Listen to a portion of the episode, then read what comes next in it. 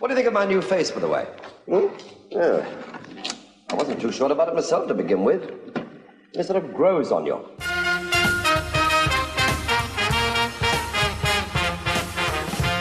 Bem-vindo ao DWBRCast, eu sou Fred Pavão, seu host, e aqui comigo hoje em cores está ela, Thaís Alves. É lógico, né, gente? Eu tô sempre em cores, na verdade. Vocês verdade, que só viam diferente. Na verdade eles não viam, né? Eles só ouviam. ouviam Mas diferente. eles ouviam algo que tava revisando uma coisa em preto e branco. Com E certeza. agora estão ouvindo algo que revisa algo colorido, Technicolor. agora, agora tudo mudou. Agora vocês estão ouvindo em cores. Olha que beleza! que maravilha, gente! Chegamos nos anos 70, Exatamente. cara. Do lado de cada das telas, na hora da produção, estamos nos anos 70. Isso. Dentro do plot, não sabemos se estamos nos 70 ou 80. Há controvérsias. Há controvérsias. É, Há controvérsias. Estamos aí entrando, não apenas nos anos 70, mas na era Pertwee. Sim, cara, a primeira era dos anos 70. Sim. A primeira era em cores. Sim. A primeira era aí que o doutor tá preso na Terra. Tudo bem que isso não Também. vai se repetir tanto de ficar preso, preso na Terra, mas. Pois é, exatamente. Pois é, hoje é dia de revisar Spearhead from Space, o primeirésimo arco da Era Pertwee. Sim. A introdução aí de John Pertwee no papel principal, A cara. introdução do ano mesmo, porque é janeiro de 70, né, que esse episódio sai. Isso, foi bem no comecinho do É ano. pra abrir bem o no ano mesmo. Bem no começo da década, uma coisa assim completamente nova. E é legal você falar isso de completamente novo, porque realmente quando a gente pega, né, agora o último review que a gente fez foi justamente The War Games, né, o último arco aí do segundo doutor, e agora a gente tá revisando o primeiro e o terceiro doutor, e você sente uma diferença palpável. É enorme a diferença entre um arco e outro. Lembrando que a produção Né? Ritmo, não- não entre cor, é eles tudo. tudo. A produção entre eles é, nem teve tanto tempo de diferença assim, foram meses. Pois é, é Mas louco, você né? sente o quanto mudou o tom, o nível, tudo, tudo é muito diferente, né? Tudo muito ino- inovador, assim. Pois é, cara, e é uma era aí que eu falo que pra galera que tá começando a série clássica agora, ou tá aí com a gente assistindo, pessoas que estão assistindo pela primeira vez, ouvindo nossos reviews, né? A gente já tá aí há um tempo, a Thaís, por exemplo, esses são arcos que até já tinha visto Já, mais de uma vez. vezes. Vocês lembram que agora do primeiro e do segundo tinha sempre um outro que falava, ah, essa é a primeira vez que tô vendo? Sim. Com o terceiro agora é tudo estrada já conhecida, É. mas pra vocês De que bastante Pertwee Pois já. é, cara. Muita coisa. Pra vocês que estão vendo aí pela primeira vez, eu digo, essa é uma das eras mais tranquilas de levar, porque justamente a gente passa dessa barreira, essa primeira barreira que é justamente a cor, né, cara? Apesar Sim. de, sinceramente, eu não sinto tanta diferença. Eu sempre, eu cresci, né, vendo coisas em preto e branco e tudo mais, então eu não sentia tanto um baque assim. Mas tem gente realmente ah, não consigo, porque é- é em preto e branco, me incomoda, o ritmo dos anos 60 me incomoda. Então agora a gente já tá em um outro patamar, entendeu? É, as coisas estão bem mais próximas de uma narrativa que a gente tá um pouquinho mais acostumado. É, as né? coisas ficam um pouco menos teatrais, como a gente falava que Isso. era na época, principalmente do primeiro Doutor, Aham. e já passa por uma parada mais pegada de James Bond mesmo. Isso. É é uma era muito boa pra você que tá aí, Maria de Primeira Viagem na série É, clássica. é verdade. Essa vai passar liso, essa vai passar, não tem recon, não tem Tá- tá tudo plot embarrigado. Cara, era Perth é delícia, acredita. Lisinho. Lisinho, então, Lisinho. vamos, já que você tá falando de lisinho, nesse arco tem a Lisinha. É verdade! Então- Gente, eu nem me liguei. Vamos pegar nossa Tardes aí e estacionar ela permanentemente na Terra nos anos 70 ou 80 e começar a revisar Spearhead para experiências. Vamos lá.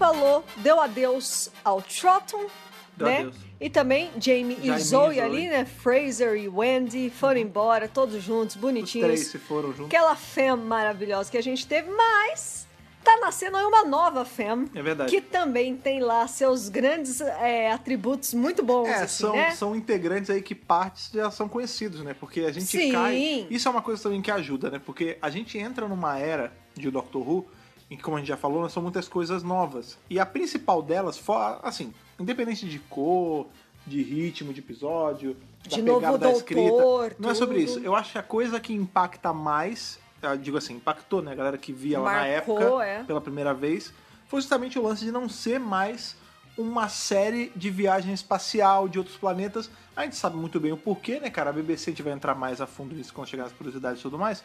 Mas o grande lance que é sabido por todo mundo é que a BBC ela tava contendo todos os custos possíveis, estava apertando o cinto e Doctor Who simplesmente gastava muito. Então, olha, amigo, acabou esse- essa maluquice, essa festa aí de ficar indo pra De planeta fazer um esquisito. set diferente pra É, cada arco. Esse negócio de nave espacial por dentro e bicho em outro planeta. Acabou isso, Acabou. agora é só Terra. Então acho que assim, isso, de- na época, deve ter sido um baque absurdo pros telespectadores, Com entendeu? certeza. É uma mudança de tom, né? De narrativa. Pois é, e aí qual é a cartada genial que a galera da produção tem na época? Beleza, ele vai estar preso na Terra, vamos colocar, desses últimos anos, os elementos que fizeram mais sucesso. São o quê? Justamente a Unity, né? Com a gente teve a certeza. Unity aparecendo em Invasion, lembrando que a Unity aparece a primeira vez em Invasion. Isso. O personagem do Lethbridge Stewart apareceu antes, lá em Web of Fear, Isso. ainda não era brigadeiro, Isso. e também aquilo não era Unity. É. Mas esse clima ali de, ah, são os soldados,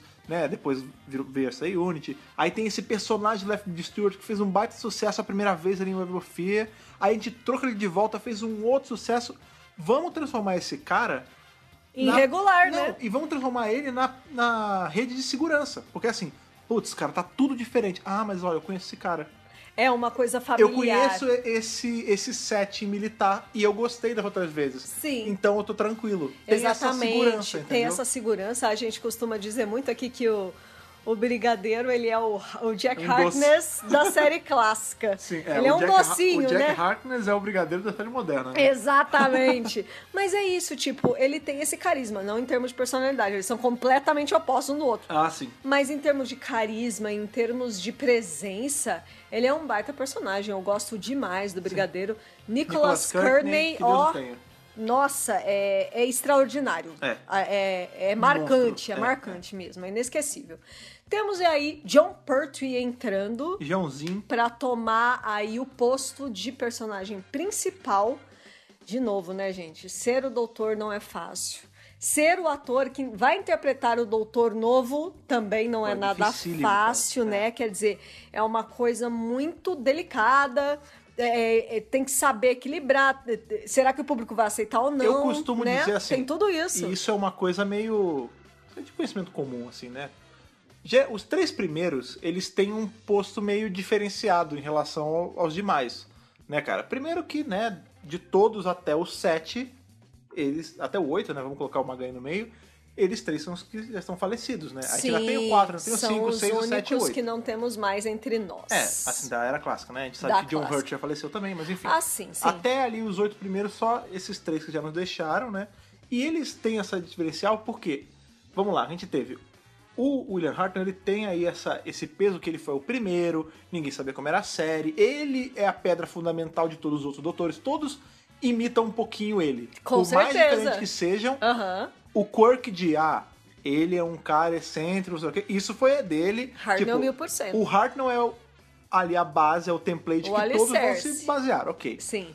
O Troughton, ele tem a responsabilidade de ter sido o primeiro que assumiu... A precisar de- é, diferenciar. A, a precisar criar um novo. É.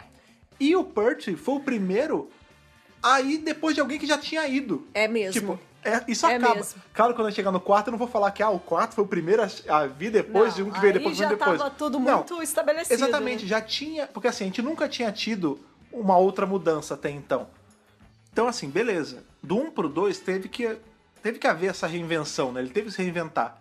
E agora ele tá sendo o primeiro que, putz, beleza, já teve essa. Já ele, teve ele de já, dois jeitos, é, ele né? já se, se alterou uma vez. Como eu vou fazer?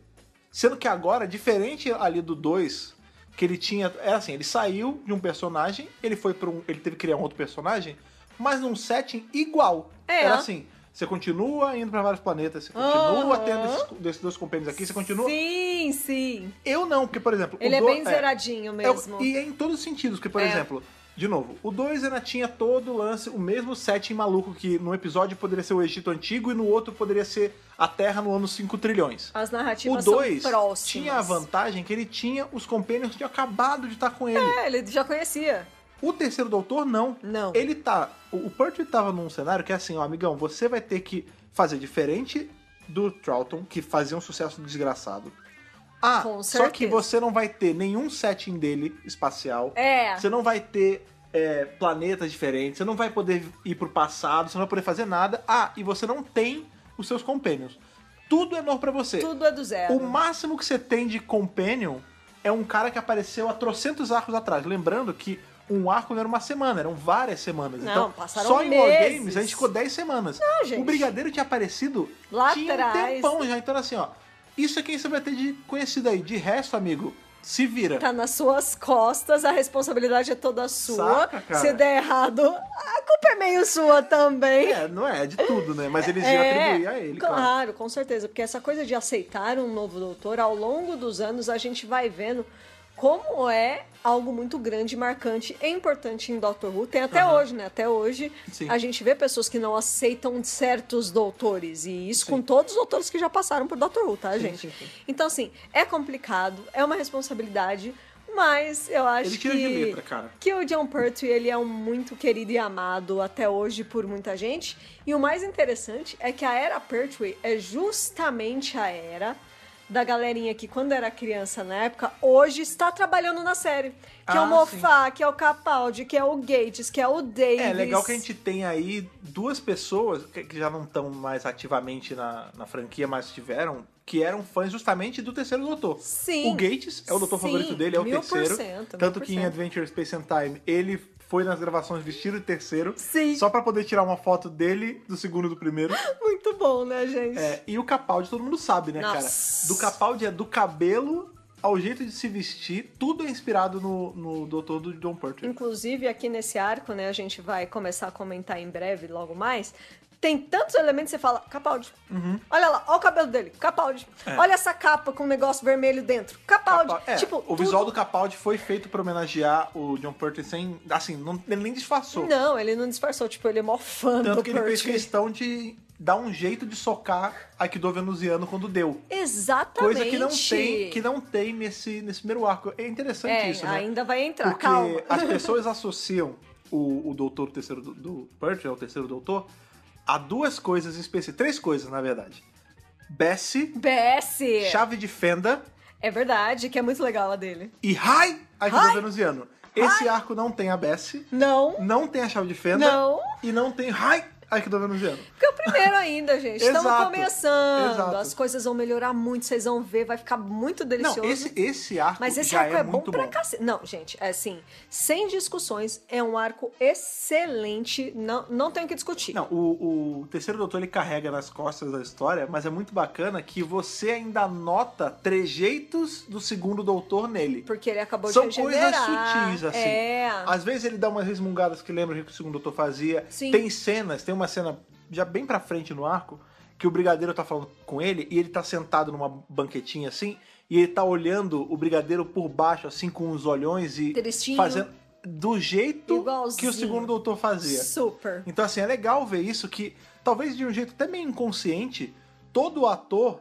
e por consequência todo doutor, nas suas primeiras aventuras, ele ainda é um pouquinho o anterior. É, ele, ele Claro. Absorvendo muito ainda do anterior. Até porque ele tá no processo aí, quando ele, Ele coloca a tá no lore dentro, é, ele tá no processo da mudança. Esse doutor acabou de regenerar. Lembra que a gente falou? E forçadamente, é, de- diga-se de, de passagem, Depois né? de War Games, não é imediatamente depois disso. né? A gente sabe que tem lá Não, 6B e não tudo é, mais. não é. Mas pro terceiro doutor, ele acabou de regenerar. Pois é, é, a gente começa o arco, nem aparece ele de, de primeira, não é a primeira cena. É, ele demora um Não é tantinho. imediatamente depois ali do, do trial que rolou. Então, assim, tem a ação e de repente aparece a Tardes. Ela materializa ali na terra, ele abre a porta, pá, cai, Cai. no chão. Ele fica estatelado um tempo, Fica né? estateladão no chão. É legal, porque- Que é justamente efeito da regeneração. A gente sabe que o corpo ali ainda Tá tá, zoado, é.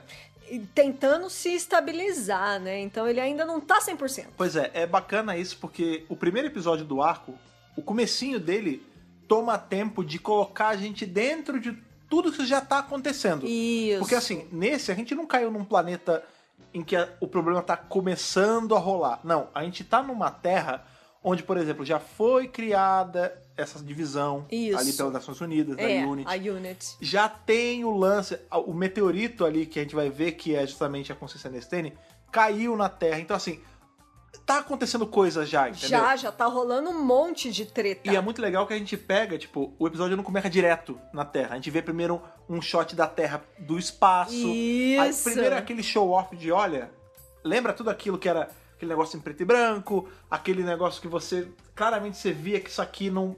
esse, esse metal era um papelão. Agora, olha só que legal. A gente tem, olha, torre de comando aqui aparecendo, aparece uma torre rodando. Olha o planeta Terra colorido. Olha só esse campo verde gigantesco, tipo... Parece que eles estão muito assim, tipo, vamos mostrar cor. Bem, começa agora, pela abertura, né? Agora é Technicolor, vamos mostrar cor. É, começa justamente pela abertura que a gente sai de uma abertura em PB ali com o rosto do Trout aparecendo Isso. pra uma abertura psicodélica que não é assim, ela tem, ela é que nem a de hoje em dia, que ela é roxa. É. Ou na época do Capaldi, que ela era na sua maioria azul, aí quando entrava o relógio mudava sim, um pouquinho. Sim. Não, é assim, ela começa verde, fica vermelha e Todas fica as laranja. cores, e, todas e assim, as cores. Olha só o que acontece se eu mexer no rio aqui da imagem. Uh, Olha só como muda a cor aqui, tá vendo? É tipo, e é aí muito entra a pra cara do John show off, né? É, pois é. É a carinha dele ali, toda Sim. coloridinha. O tema é um pouquinho diferente já também. Sim, sim, tem várias coisas diferentes aí nessa abertura. E já é, assim, pra falar, olha, gente, a gente tem cor agora. Sim. É, toda a BBC, ela entrou em Technicolor a partir de novembro Não tem mais serifa de na, 69. na fonte. Sim, tá tudo muito inovador, tá tudo muito moderno. Tipo, Olha como é moderno, a gente não usa fonte serifada no logo mais. Uau, Você acredita numa coisa dessas, né? É, então é isso, vamos usar o máximo de cor. Então você vê que até nas vestes das pessoas, tudo é muito colorido. A consciência Nestene lá é. A bolinha é E roxinha. fica ligando, apagando, acendendo. Tem o cara que usa o cachecol que é vermelho, a gravata do cara é vermelha, tem roupa verde, tem o carro é vermelho, é tudo muito assim, tipo, Aham. olha as cores, olha as cores, olha as cores, sabe, o tempo Sim. todo. Porque, gente, imagina, é, é a mais nova tecnologia que tá rolando. Vamos E, e Dr. Who como, explorar como isso carro-chefe, né? ao máximo, tipo, vamos realmente mostrar é, o máximo que a gente consegue fazer dentro dessa nova. é, Esse novo setting, Desse né? novo setting. E é muito legal. Uma pena só, né? Já vou entrar numa pequena curiosidade.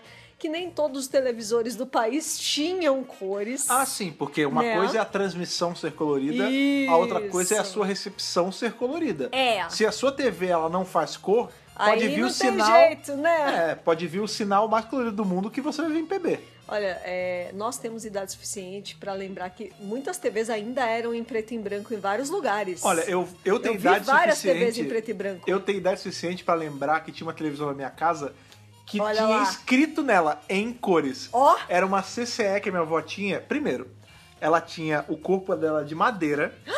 Eu Ela tinha- lembro, a caixa era era de aquela lindo. Ah, madeira polida. sim. E você mudava o canal com uma rodona.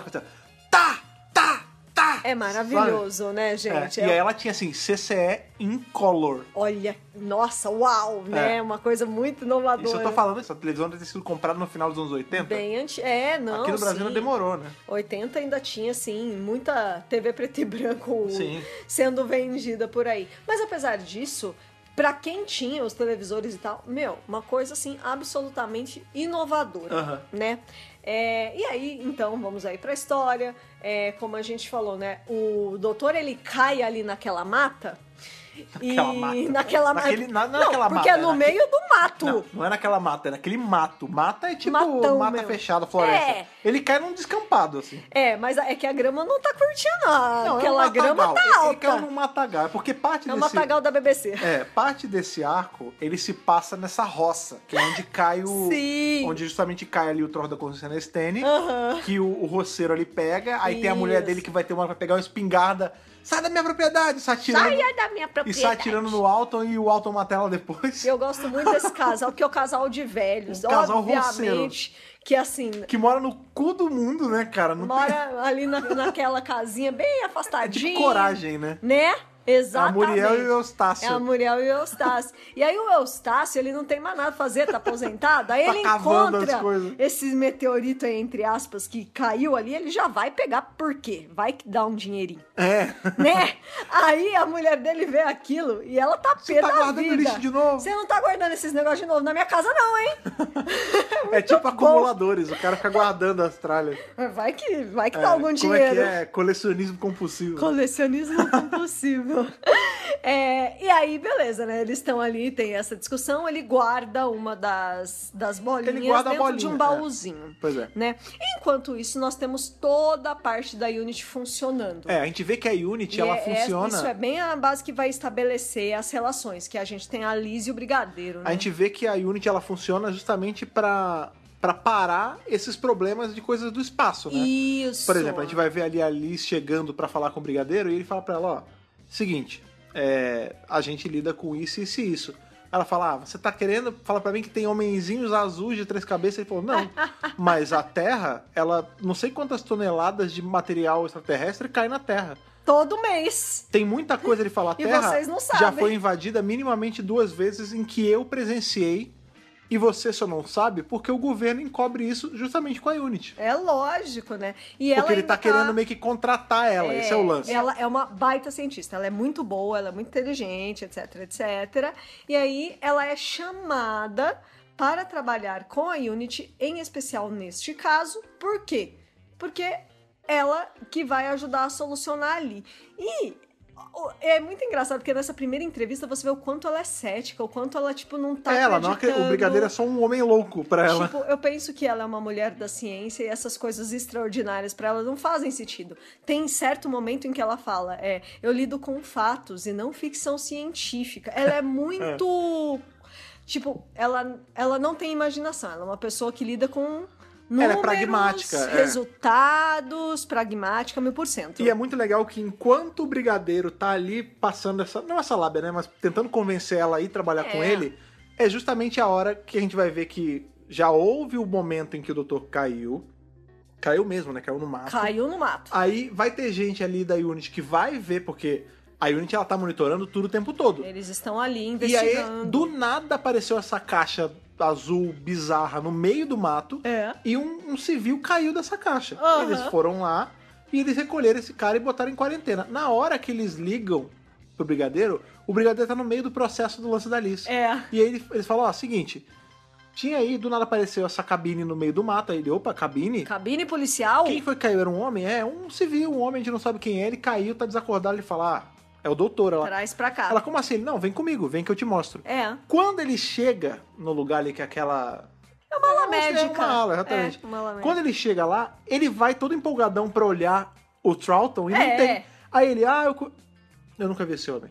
Não interessa. Não, com certeza deve ser o doutor. Aí ele olha. hum, Nunca vi esse rosto na minha no vida. caso, não é não. Deixa pra lá, né? E os caras falam, né? O médico fala, não, ó. Seguinte, ele tá apagado agora, mas ele claramente tá em quadro de delírio. Tipo, ele não tá falando coisa com coisa. Ele acorda, Ele dorme, acorda, acorda, desacorda. dorme, é. E nessa hora o doutor acorda e olha pro brigadeiro. E ele fala: Ah, Lefford Stewart? É você, meu amigo? Aí eles falam: Ó, tá vendo? Ele conhece você. Como é que ele conhece você? Ele: Não, mas eu nunca vi. Aí ele: Claro, será que eu mudei tanto?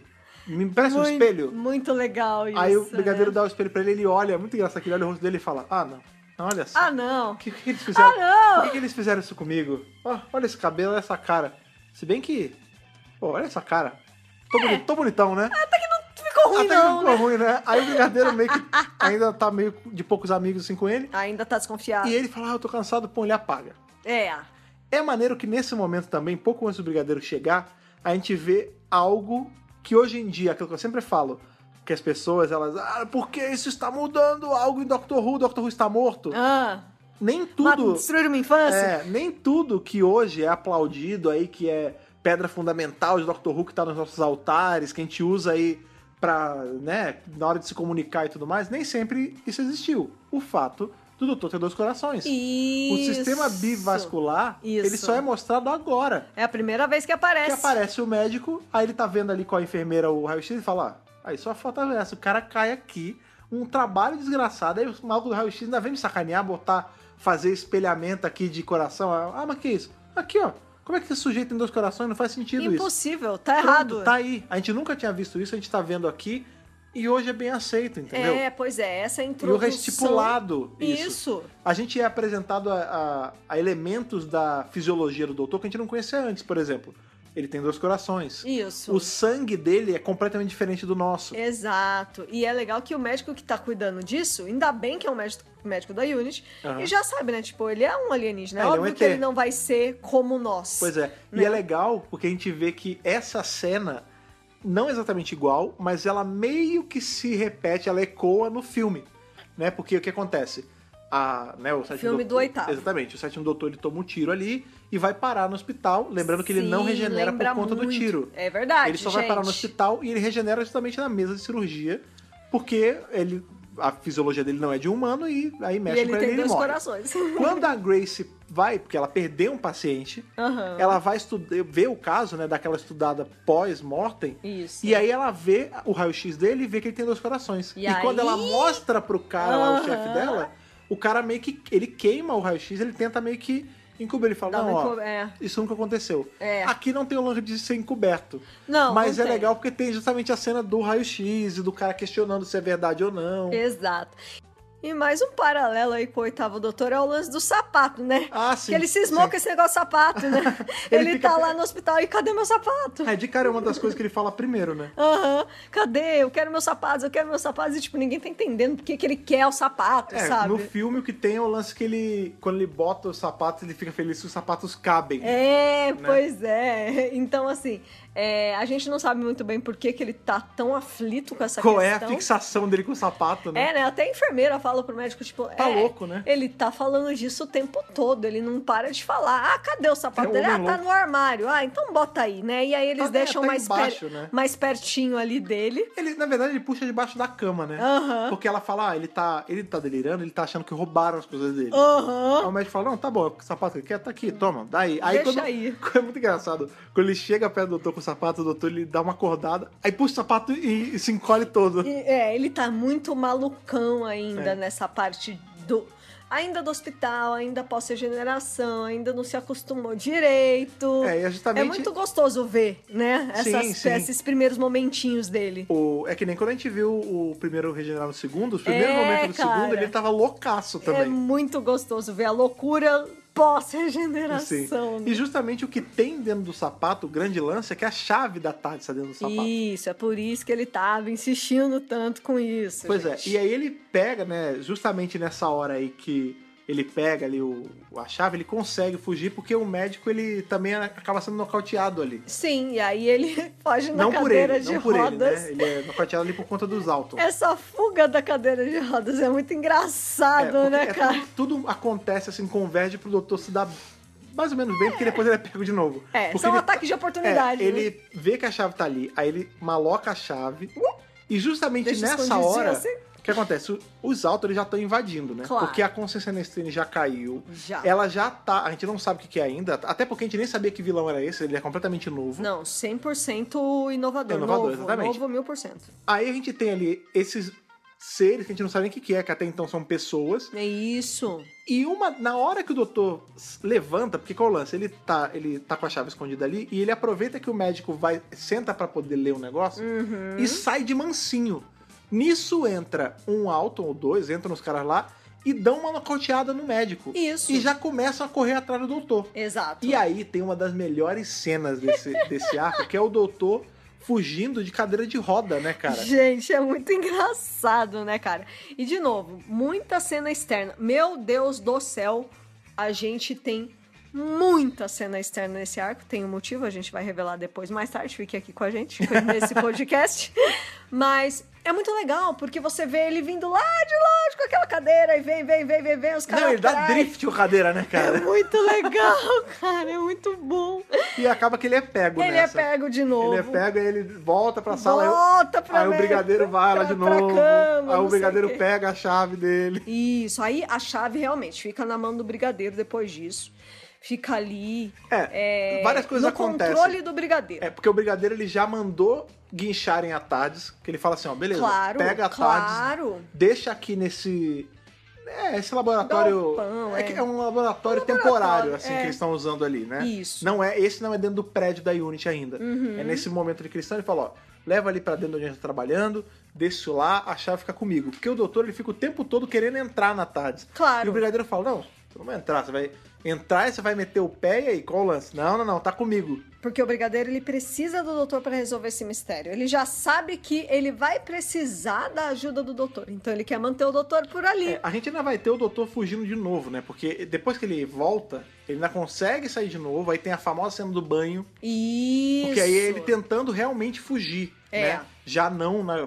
ele esqueceu essa a tática da cadeira de roda, já não deu certo. Não rolou. Porque da última vez você vê que ele cai, é não, não, não rola. Não rola. Dessa vez ele sai, aí ele vai pro. ele vai se esgueirando, assim, se disfarçando, entra num banheiro que ele vê que é Doctors Only. Doctors Only. E ele começa, ele mete o louco ali, bota uma touquinha e tá lá peladão tomando banho A pra famosa despistar. cena sexy de John Pertwee, Né? tomando banho de toquinha, Ele todo tá bonitinho. ali, tá ali pra dar aquela despistada nos caras. E é justamente nessa hora que ele pega a icônica roupa dele desse primeiro arco. que é aquela que a gente fala que é a capona de vampiro e tal. Exato. E o legal é que mostra, né, que na verdade essa roupa não é dele, é uma roupa Sim. que ele encontrou ali de outra pessoa. Que também é um negócio que vai ecoar no filme dos anos 90 do Oitavo Doutor. Sim. O oitavo, na verdade, são esses três doutores têm esse mesmo gimmick.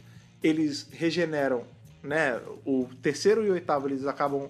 Os primeiros momentos ali deles, dessa encarnação, é no hospital. Isso. E por conta disso, as roupas deles são roubadas desse hospital. São O emprestadas. lance das roupas roubadas no hospital acontece também com quem? Com o décimo primeiro doutor. Exatamente. O décimo primeiro doutor, ele, né, a gente sabe que ele não regenera no hospital, mas a roupa ali, o, o terno, a gravata borboleta e tudo mais, ele pega, ele vai pegando no hospital enquanto ele tá subindo é pro roupa de telhado. outra pessoa. E aqui é a mesma coisa. O do oitavo é uma fantasia que tava num armário, Aham. por isso que é uma roupa antiga, mesmo ele estando nos anos 90. Sim, E sim. aqui era a roupa de um outro cara que, É. que entrou no banheiro, que ali é, parece um negócio meio comunitário, né? Tem vários lugares pra tomar banho, Isso. né? Ele aproveitou que o cara tinha deixado as roupas ali e rouba as roupas. Ele pega a calça de um cara, pega a camisa do outro e rouba as chaves do outro cara. Exatamente. Né? Ele, porque, eu imagino que ele rouba a chave porque ele rouba o carro. É, né? ele Tipo, já tá pensando que eu tenho que chegar nesse lugar onde está a Tardes. Sim. Então eu tenho que roubar o carro pra chegar até lá.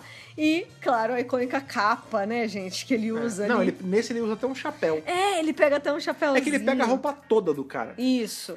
É, e outra coisa, outro detalhe que tem que ser falado é a tatuagem, né? Ah, sim. Porque o Percy tem de fato, tinha, Tinha. de, de, De é, de- fato. era de verdade aquela tatuagem É. dele, né? Da vida real. O lance é que o. Pertwee, ele, ele foi da Marinha, da Royal Navy. né? Na época dele de jovem, ele lutou e tudo mais.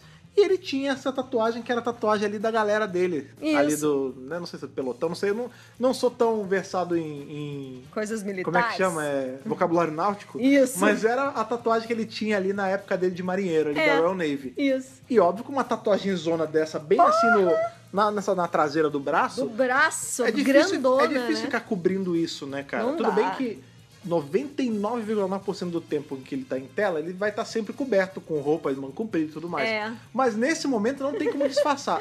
Essa tatuagem, ela vai ser justificada ali ainda dentro da loja do Doctor Who, que é o lance. Como o doutor ele foi exilado na Terra, os Forçadamente. senhores do tempo marcaram ele. É, exatamente. É tipo assim, não é, não é porque ele é um renegado. Tipo, o renegado, beleza, ele perdeu o nome, perdeu entre aspas, né? Ele teve. Ele escolheu trocar o nome, eh, negligenciou o nome original dele e tudo mais. Aham. No momento que os senhores do tempo, eles foram lá, julgaram ele, botaram ele pra trabalhar um tempão ali, frilando eles. aquela treta. E mesmo assim, regeneraram ele na marra e jogaram ele na Terra, Isso. exilado ali nos anos 70 ou 80. Aham. Né? No, no meio do século 20 que eles falam, né, cara? Aham. E aí, meio que pra marcar, tipo, marca gado mesmo, eles metem uma tatuagem pra deixar ali, ó. Você tá exilado, você não pode sair da Terra.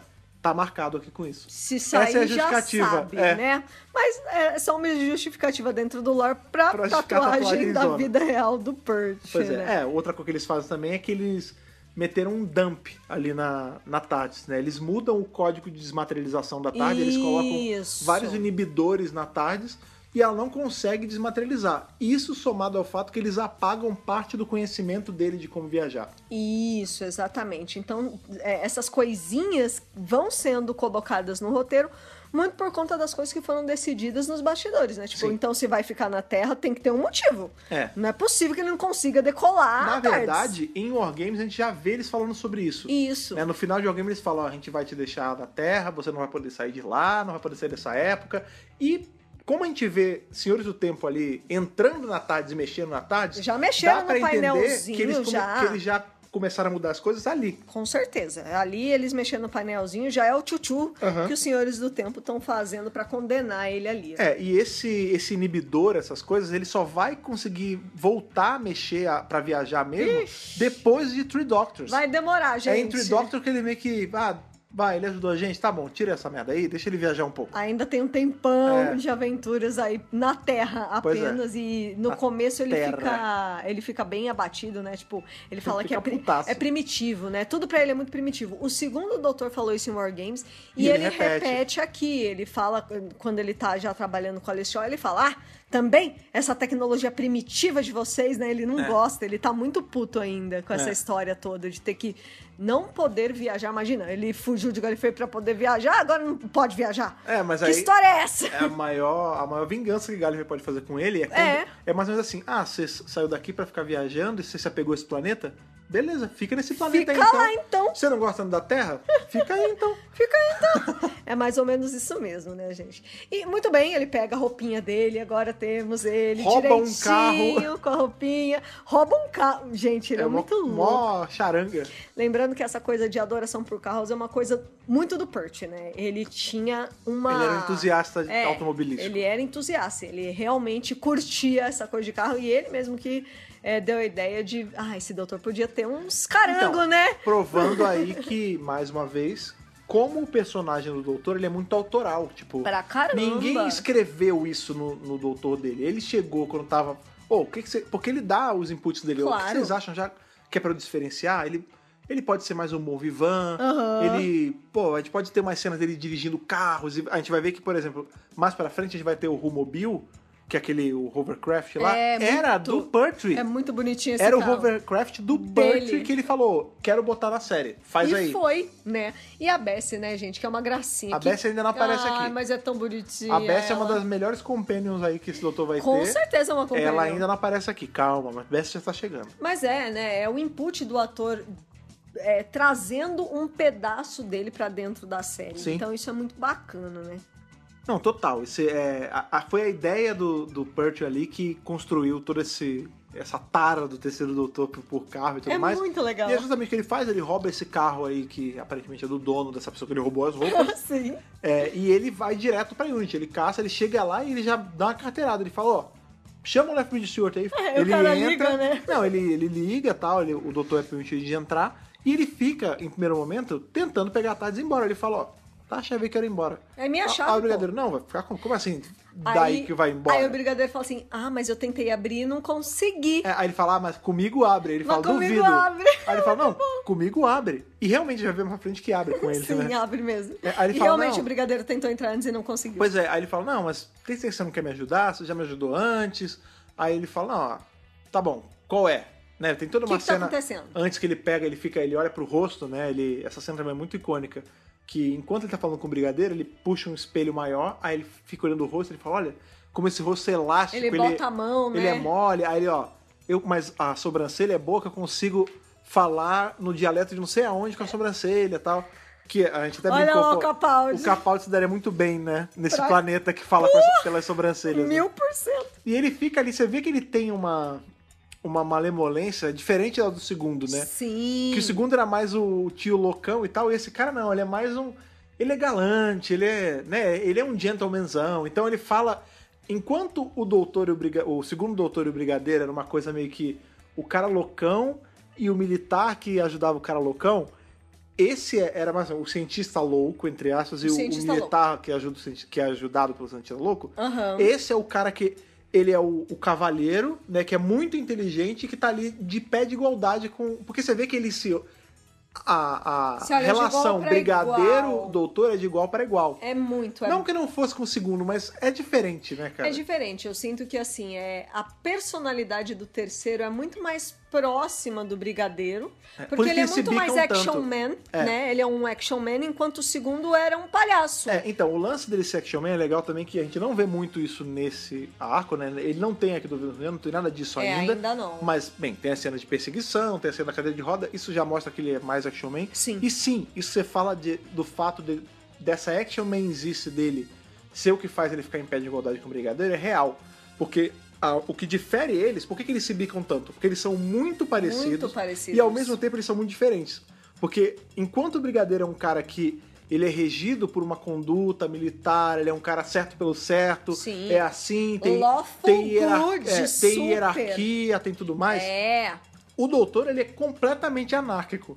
Né? Ele, tra- ele, rouba, ele rouba coisa. É lógico. E- Bem, ele começou toda a carreira dele roubando coisa, ele fugiu do, do planeta dele, Sim. ele não respeita as autoridades do planeta dele De jeito nenhum. e ele não respeita a autoridade do brigadeiro. É, então ele passa por cima do brigadeiro Ele passa por cima do vezes. brigadeiro e o brigadeiro- Ele não tá nem aí pra autoridade dele. O brigadeiro fica pistola, mas ele deixa passar porque funciona.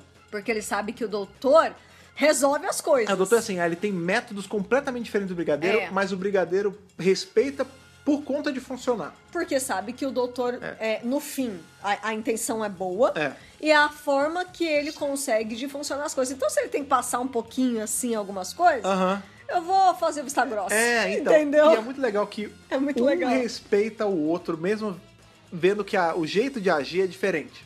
A dinâmica entre eles é.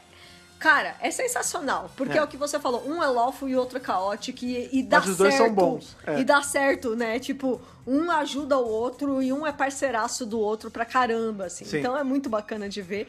E aí a gente tem a introdução da Alice Shaw, que é essa É, a personagem. introdução não, ela tinha sido introduzida. Não, né? é, é, agora Nesse que trio. ela vai conhecer o doutor pela primeira vez. A e é, fundo, e é é. muito rápido, é tipo, é muito. O clique é muito rápido, porque é- ela já está trabalhando ali nas coisas, ela já tá pesquisando, ela já tá mexendo nos tubinhos de ensaio dela. Não, e já chegou também a pedaços desse. Porque quando o meteorito caiu, qual o lance? Um deles, o, o Eustácio lá, o velho, pegou. É, mas a Unity A Unity pegou também. outros pedaços. Isso. E ela pegou um pedaço que tava quebrado já. Ela não É. pegou. Enquanto um, Não um tá cara. inteiro, né? é, um cara pegou o meteorito inteiro. É. O velho pegou o meteorito inteiro. A Unity pegou uns cacos, tipo a casca do É, meteorito. é, e ela já tá ali analisando e tal. E, meu, não dá dois segundos, ele já tá ali, já troca ideia. E, e aí, o que, que aconteceu? Ela fala, ele responde, papum, é uma relação É. muito, tipo, É, ele acontece organicamente. Um complementa o raciocínio do outro, porque ela fala, ah, eu achei isso aqui, esse meteorito chegou, tá, não sei o quê. Aí o doutor pega e fala, pô, isso é plástico. Aham. Ela fala, ah, então, só que é plástico, mas não. Nada derreteu esse plástico ele ficar assim. É Ele um fala- plástico diferente, É, aí ele né? fala, não, não derreteu, tá quebrado, tinha alguma coisa dentro. É, E ele fala, né? Provavelmente o mais importante é o que tava dentro, e não E não a- esse, a esse casca. resto. Exatamente. E aí eles ficam ali discutindo, papapá. É, ele concorda em ajudar legal. dessa vez. Ele fala, tá bom, vai, eu tô. Já que eu tô aqui mesmo e vou retar com, a- com as minhas coisas, beleza, eu, te- eu ajudo. Tá bom. Não dá nada. Não dá nada, tudo bem. Nesse meio tempo, ele ainda vai tentar dar um jeito de sair, porque a chave parece que tá com a Alice t- uma hora. Ele tá E aí- sempre tentando é, Aí sair. ele falou, mas tá difícil, né, de da gente sair desse, dessa análise. Ela fala, é, pois é, porque o, o material aqui, a gente tá num negócio meio temporal. Ele fala, então, ali na minha cabine tem um laboratório inteiro. Que ele fala, né? ah, Essa tecnologia é primitiva, mas provavelmente ali dentro eu É. tenho um negócio. Aí ela, e ela, ela começa a rir, aí ele fala, não, você tá rindo? Por quê? Ela, mas aquilo é só uma cabine. Ele fala, é porque você tá vendo só como uma cabine. A TARDIS por dentro é transcendentalmente maior. Olha só que e legal. ela fala, o que, que é isso? Ele fala, ah, ela é, é o que ele tá falando de ser maior por dentro. Ela fala, ah, você tá louco, não sei o que. Ele fala, não, dá a chave que eu te mostro como faz. É gigante por dentro, é sério. Pois é. Ele vai pegar a chave e tentar lá, mas o brigadeiro já tentou. Ele falou, não, ela tem um código que só abre comigo. Tipo, Só eu. ela tem assina- eu a minha assinatura genética É. que consegue virar essa chave direito. Exatamente. Ele entra e tenta meter o pé. Não, a primeira oportunidade que ele tem de entrar na tarde, ele já parte pra decolagem. Não, e é muito bom porque ele tenta e o brigadeiro ele chega não na. Tá nem aí, ele abandonou, ia não, abandonar ia... É- os caras. É, e aí o brigadeiro chega bem na hora e tipo, a tarde tá tipo. Tá, tá, tá, tipo, o motor afogado. E começa um fumacê de dentro. e aí quando ele sai, tipo, ele sai tipo tossindo, tipo. Acho que não, vai dar pra sair, E ele né? sai com uma carinha de tacho, sabe? Tipo, é, não deu, É, né? Mas tá bom, É. vamos ajudar. Vamos, Tá. vamos terminar a parada aí. É, já que eu tô aqui, né? Mas ele fica muito bolado, tipo, ai, eu não consegui, sabe? é muito bom. E aí, beleza, ele, é, ele concorda ali em trabalhar com a Liz, com o Brigadeiro e tudo mais pra resolver essa treta toda. Do outro lado da história já tá rolando muita coisa. Nós somos apresentados, por exemplo, é, a essa fábrica de bonecas. E, detalhe, foi filmado numa fábrica de bonecas de verdade. Sim. Então ali são É mesmo real, os é- funcionários é creepy real. fazendo, né? É creepy pra caramba, pra fábrica de boneca, né, cara? É. Aquelas cabecinhas, Os um olhinhos. olhinho, um olhinho que mexe, é muito louco. E aí, é, o que, que acontece? A gente tá vendo um. Eu acho que é um ex-funcionário ou um cara que trabalhava junto com o chefão. E ele tá meio puto. Ele, ele entra ali. Ele começa a fazer várias perguntas, a menina não responde nenhuma pergunta Aham. dele, ela não tá nem aí pra ele. Ela, ela parece um manequim. Olha só, né? Parece meio dura. É. E aí, é, ele conversa com o cara e ele fala: Olha, seguinte, a gente trabalhou nesse projeto junto. Essa boneca aqui também é minha, mas você tá roubando a minha ideia. Por que, que você é, tá vendendo sem me dar os direitos, né? Uhum. É mais ou menos isso. Tipo, ele leva lá o papel e ele fala, ó, eu também quero é uma, uma participação Uma nos part- aham. lucros disso aqui.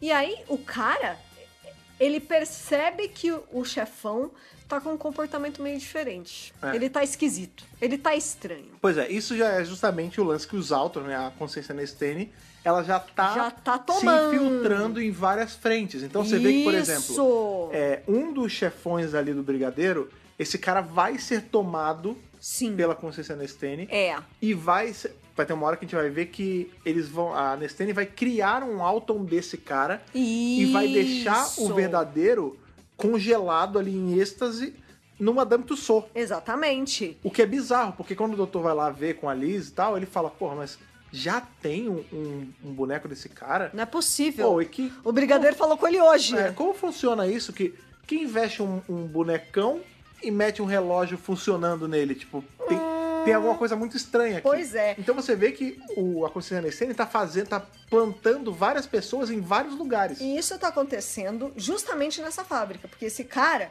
que ele tá desconfiadaço, que ele tá puto ali com esse chefe, na hora que ele tá saindo, ele começa a dar uma fuçada no local, porque ele tá achando as coisas muito estranhas. E ele encontra essa sala, que tem vários manequins. Manequim. Sim. Ai, que saudade dessa música muito boa. É, que são todos iguais ali. E, tipo, essa sala não existia. Tá tudo muito estranho. Inclusive, era a sala que era dele antes, Aham. né? É, e aí, ele é até perseguido por um Alton ali na hora. Ele acha tudo muito esquisito e ele consegue fugir. E por trás de tudo isso, tem um carinha muito esquisito. Que ele Aham. tem aquela carinha bem de, De maluco. de maluco. Crazy e Eyes. esse cara tava lá no quartel-general da Unity, no começo do arco, junto lá com os jornalistas, já querendo investigar o que que tava É, acontecendo. porque tem isso também. é, os então jornalistas. esse cara é primordial, porque esse cara é o líder da Sim. consciência nesse tema. Todo, toda ali a, a mídia ela fica em cima do brigadeiro que ele fala: Ô, e aí, você tá investigando lá dos meteoritos? Foi você? E aquela história ali? sei o quê?" Tipo, a, a galera fica em cima, porque a Unity ela faz tudo meio que por debaixo dos panos. Claro. Ela é. Ela é. Todo, de conhecimento público, todo mundo sabe que a Unity existe, Sim. mas ninguém sabe direito o que ela faz. É, a, né? a extensão eles sabem eles só fazem. até onde a Unity deixa. É, E eles lógico. ficam em cima brigadeiro, não, que nada. E nesse meio No tem esse, comment. é, nesse meio tem esse cara esquisitaço. Esquisitaço.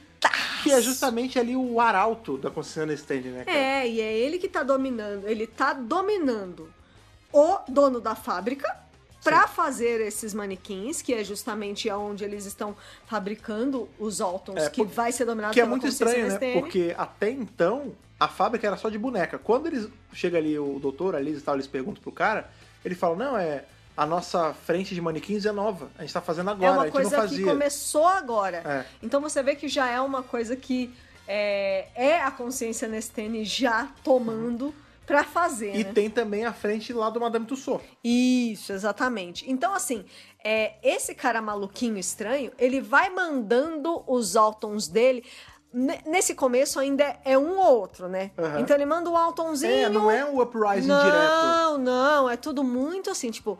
Primeiro ele manda o Altonzinho ali pra casa do Eustáquio, porque eles conseguem capturar o sinal. Aliás, é- casa essa que é bizarra, É, que eu nunca vi é um uma ca- Eu nunca né? vi uma casa Do interior. que tem os buracos de porta, tem um metro e meio. Gente, É muito baixinho. É Tudo bem que eles são bizarro. velhinhos, né? Mas mesmo assim, são velhinhos ingleses. casa de Hobbit. É casa de Hobbit. É casa de. Hobbit. Todo mundo parece o Gandalf na casa do Bilbo nessa casa. E é cara. muito bom que tem uma hora que o Brigadeiro entra nessa O casa. tem- brigadeiro, não, o brigadeiro e o doutor. Ele são- tem que dar uma baixada. que são dois varapaus, cara. Sim, que você fala, mano, coitado dos atores, tiveram que se abaixar. E aí, tipo, eles mandam um Altonzinho pra casa da mulher. Aí o pobre, ela tá sozinha nessa hora. É, então, ele anarquiza a casa dela, Nossa, né, cara? ela tá sozinha nessa Ele hora mata porque ela o primeiro, né? sim, porque o velho ele foi tentar vender a bolinha lá pros militares, Aham. né? Ele chega ali na tendinha que a Unity Na tendinha. montou ali, né? E aí ele fala assim: Eu posso ter encontrado. Talvez não, não sei, talvez. E o cara da Unity já tá super irritado. Tipo, você encontrou não, cara. vai, fala. Ah, mas eu só falo se valer alguma coisa. Não vai valer nada, não. Não fique escondendo informação. A gente precisa dessa informação. Deixa militar, né? porra. Porra. Enquanto isso, o Alton tá lá na casa da, da senhorinha. Da, da Muriel. E Não, infelizmente. e é muito louco porque Muri- essa Muriel, é- ela é bicho solto, Ela né? é braba. Quando chega o Alton ali, que ele tá zoando a casa, ela pega uma espingarda carrega e sai. Sai, eu vou tirar. E ela atira e não dá nada. Dá nada, E aí porque o é tudo mata ela. plástico, é tudo plástico. Não, o Alton mata ela. Mata ela. Ela fica estatelada no chão. Tadinho. E antes dele, né? Depois ele mata ela, antes dele ir embora, ele ainda zoa a casa inteira. Que eu achei desnecessário. Já tinha quê? matado a, Né? a senhorinha. Você chega na casa dela, tá tudo revirado, a mesa de Uma, lado. vezes uma mesa bonita, né? Com É, os, uns pés com rococó bonito, A né? cerâmica tudo quebrado, As que ceras dó. quebradas, as madeiras, tudo, tudo torta já. Aqueles conjuntinhos de chá, tudo bonitinho de pires e, e E xícara. Dá dó, gente. Vocês Dá. não estão entendendo. A avó que habita em mim ficou muito A chateada. avó que habita em mim, salve na avó que vive em você. Não, mas vó. Não mais vó. Vó Master. Vó Master. Exatamente. É, e aí, né, é, eles vão percebendo, a Unity vai percebendo É, eles que, vão lá, investigam lá, tudo mais. que tá tendo vários ataques. Por exemplo, esse cara que foi na fábrica, que ele tá desconfiado, ele vai até a Unity e ele fala, ó, gente, tá acontecendo isso, isso, isso. Na verdade, ele é capturado porque ele tá em estado de choque. Aí a Unity pega ele porque Ele ele, é, tá... ele é salvo, meio Ele pela tá- é, ele tá todo- catatônico. Tá catatônico, mano. É. E aí, quando ele fica melhor, ele fala: Ó, seguinte, fui na fábrica, conheço o cara, aconteceu Tá isso, bizarro. isso, isso. Encontrei uma sala cheia de manequins, todos iguaizinhos, um, um é, em fileirinha do outro. Alguma coisa tá acontecendo. Pois é. E aí eles vão investigar, né? Vai o brigadeiro, a Liz e o doutor investigar lá na É, fábrica. Tem esse momento de investigação, né? Você vê que eles vão na fábrica, aí depois a Liz e o doutor, eles estão, eles vão pro Madame Tussauds, porque tá tem Isso. essa tem um monte de boneco novo que chegou, que ninguém sabe direito o que que é. Aham. Eles ficam lá, eles fazem um pernoite lá. A tá cagada de medo que ela fala: "Ah, eles vão se mexer, eu não quero". Aí ela se assusta com o doutor, Ela tal, não sei o quê. medo, é. Eles começam a ver que tem algo estranho quando eles veem o, o bonecão ali do superior do brigadeiro Isso. eles começam a maldar, achar estranho, e vai ter um momento em que eles vão sair de um cômodo, e no momento que eles saem, todos os bonecos saem. E Olha isso é muito isso. maneiro, porque a cena, como a gente sabe que o, o militar é, não é né, um bonecão, a gente fala assim, ah, beleza, esse aqui é falso. Todo o resto são bonecos. Deve ser tudo de cera. E não, são atores, é, cara. são atores que estavam E paradinhos. todos saem. E é muito maneiro, porque aí o doutor volta pra sala e tá vazia a sala. Não tem E, mais tipo, ninguém. Tem mais dois ou três bonecos, que eram bonecos mesmo. Assustador. Assustador, eu nunca fui nesses museus de cera, É, mas eu não. imagino que seja um pouquinho assustador. Tem um. é, Lembrando cara, que foi filmado de verdade no Madame Tussauds, lá Sim, de Londres, então é tudo de verdade. Pois é. Não, e a gente tem, né, eles ficam, tem toda essa parte da investigação e tudo mais. Quando eles voltam pro laboratório, ah, lembra lá a bola que o Stal tentou vender e tal, não sei o quê? Ela já tá no laboratório e o doutor já tá junto com a Liz analisando, essa parada. Analisando, é. E aí ele bota, sabe esses negócios de quando vai fazer exame da cabeça que prende assim? Eu não sei qual é o nome disso. É. Eu também não sei. Aquele negócio pra ver as ondas do seu cérebro. Ondas neurais. É, um negócio saca? neural, é. Pra, é, bota aquele monte de plug assim. É como ele- se ele fosse um cerebrinho e eles plugaram é, várias eles plugaram, o coisinhas. doutor plugou várias coisas nessa esfera. E aí ele tá, enquanto o brigadeiro ali estão falando, ele tá puxando o papel e fala, o brigadeiro, que isso aí? Ele fala, não, então, eu botei esses plugs aqui nesse, nesse negócio, isso aqui são ondas de cérebro, são ondas mentais. Como se fosse Ah, uma então esse, inteligência. é, então esse negócio pensa, ele tá ouvindo a gente, e o doutor fala, não, ele não é senciente. Ele tem um pulso mental aquele, é uma, ele é uma inteligência, ele não é senciente. Isso. isso. É, aí a Alice fala, é, mas estranho, porque por que, que ele é essa consciência e tal? Será que é alguma coisa, tipo uma consciência coletiva? Olha aí. Tipo uma inteligência coletiva? Aham. Aí o doutor fala, talvez, porque tem, tem outros desses meteoritos em outros lugares. A gente É. tinha pedaços dele. Caíram vários aí nessa região e eles devem estar se comunicando entre si, né? É, e aí, aos poucos, eles vão quebrando É, eles vão aí juntando as peças, né? o que, que tá acontecendo, o negócio do plástico, bababá. Ele cria, junto com a Lisa, que ele vai tentando analisar ali, ele faz um troço que é com som. E aí ele vai tentando, ele fala, ó, mexe nessa frequência aqui. Ele explode uma máquina. É. Eles ficam um pedaço. fogo, fogo de verdade. É, eles ficam um pedaço do arco meio que montando esse cacareco que vai ajudar lá na Tentativa frente. erro, isso. Porque vai ter uma hora que vai baixar a Unity inteira, mais eles dois, mais Liz e o Doutor, e o Brigadeiro, né? Sim, claro. É, e eles estão ali meio que pra entrar no- onde, ali na fábrica e tudo mais, que é onde tem o embate final e tudo mais. Sim. E o doutor tá com uma versão de bolso desse troço que eles criaram. É. Que é um. tem uma corda assim e um, um negócio que é tipo um microfone, só que não é um microfone, é tipo um, Um radarzinho. é. É, e quando a Liz liga, ele solta uma onda de som que desnorteia os bichos. Isso, é um Que é o que ele fala gadget tecnológico. Tem uma. Vamos lá, a cena é a seguinte: tá, um pelotão com o brigadeiro, o doutor e a Liz, subindo a escada pra entrar na fábrica. É bastante gente ali já. E atrás, no encalço deles, tem um pelotão sendo controlado por esse general, esse cara que tava Isso. acima do brigadeiro.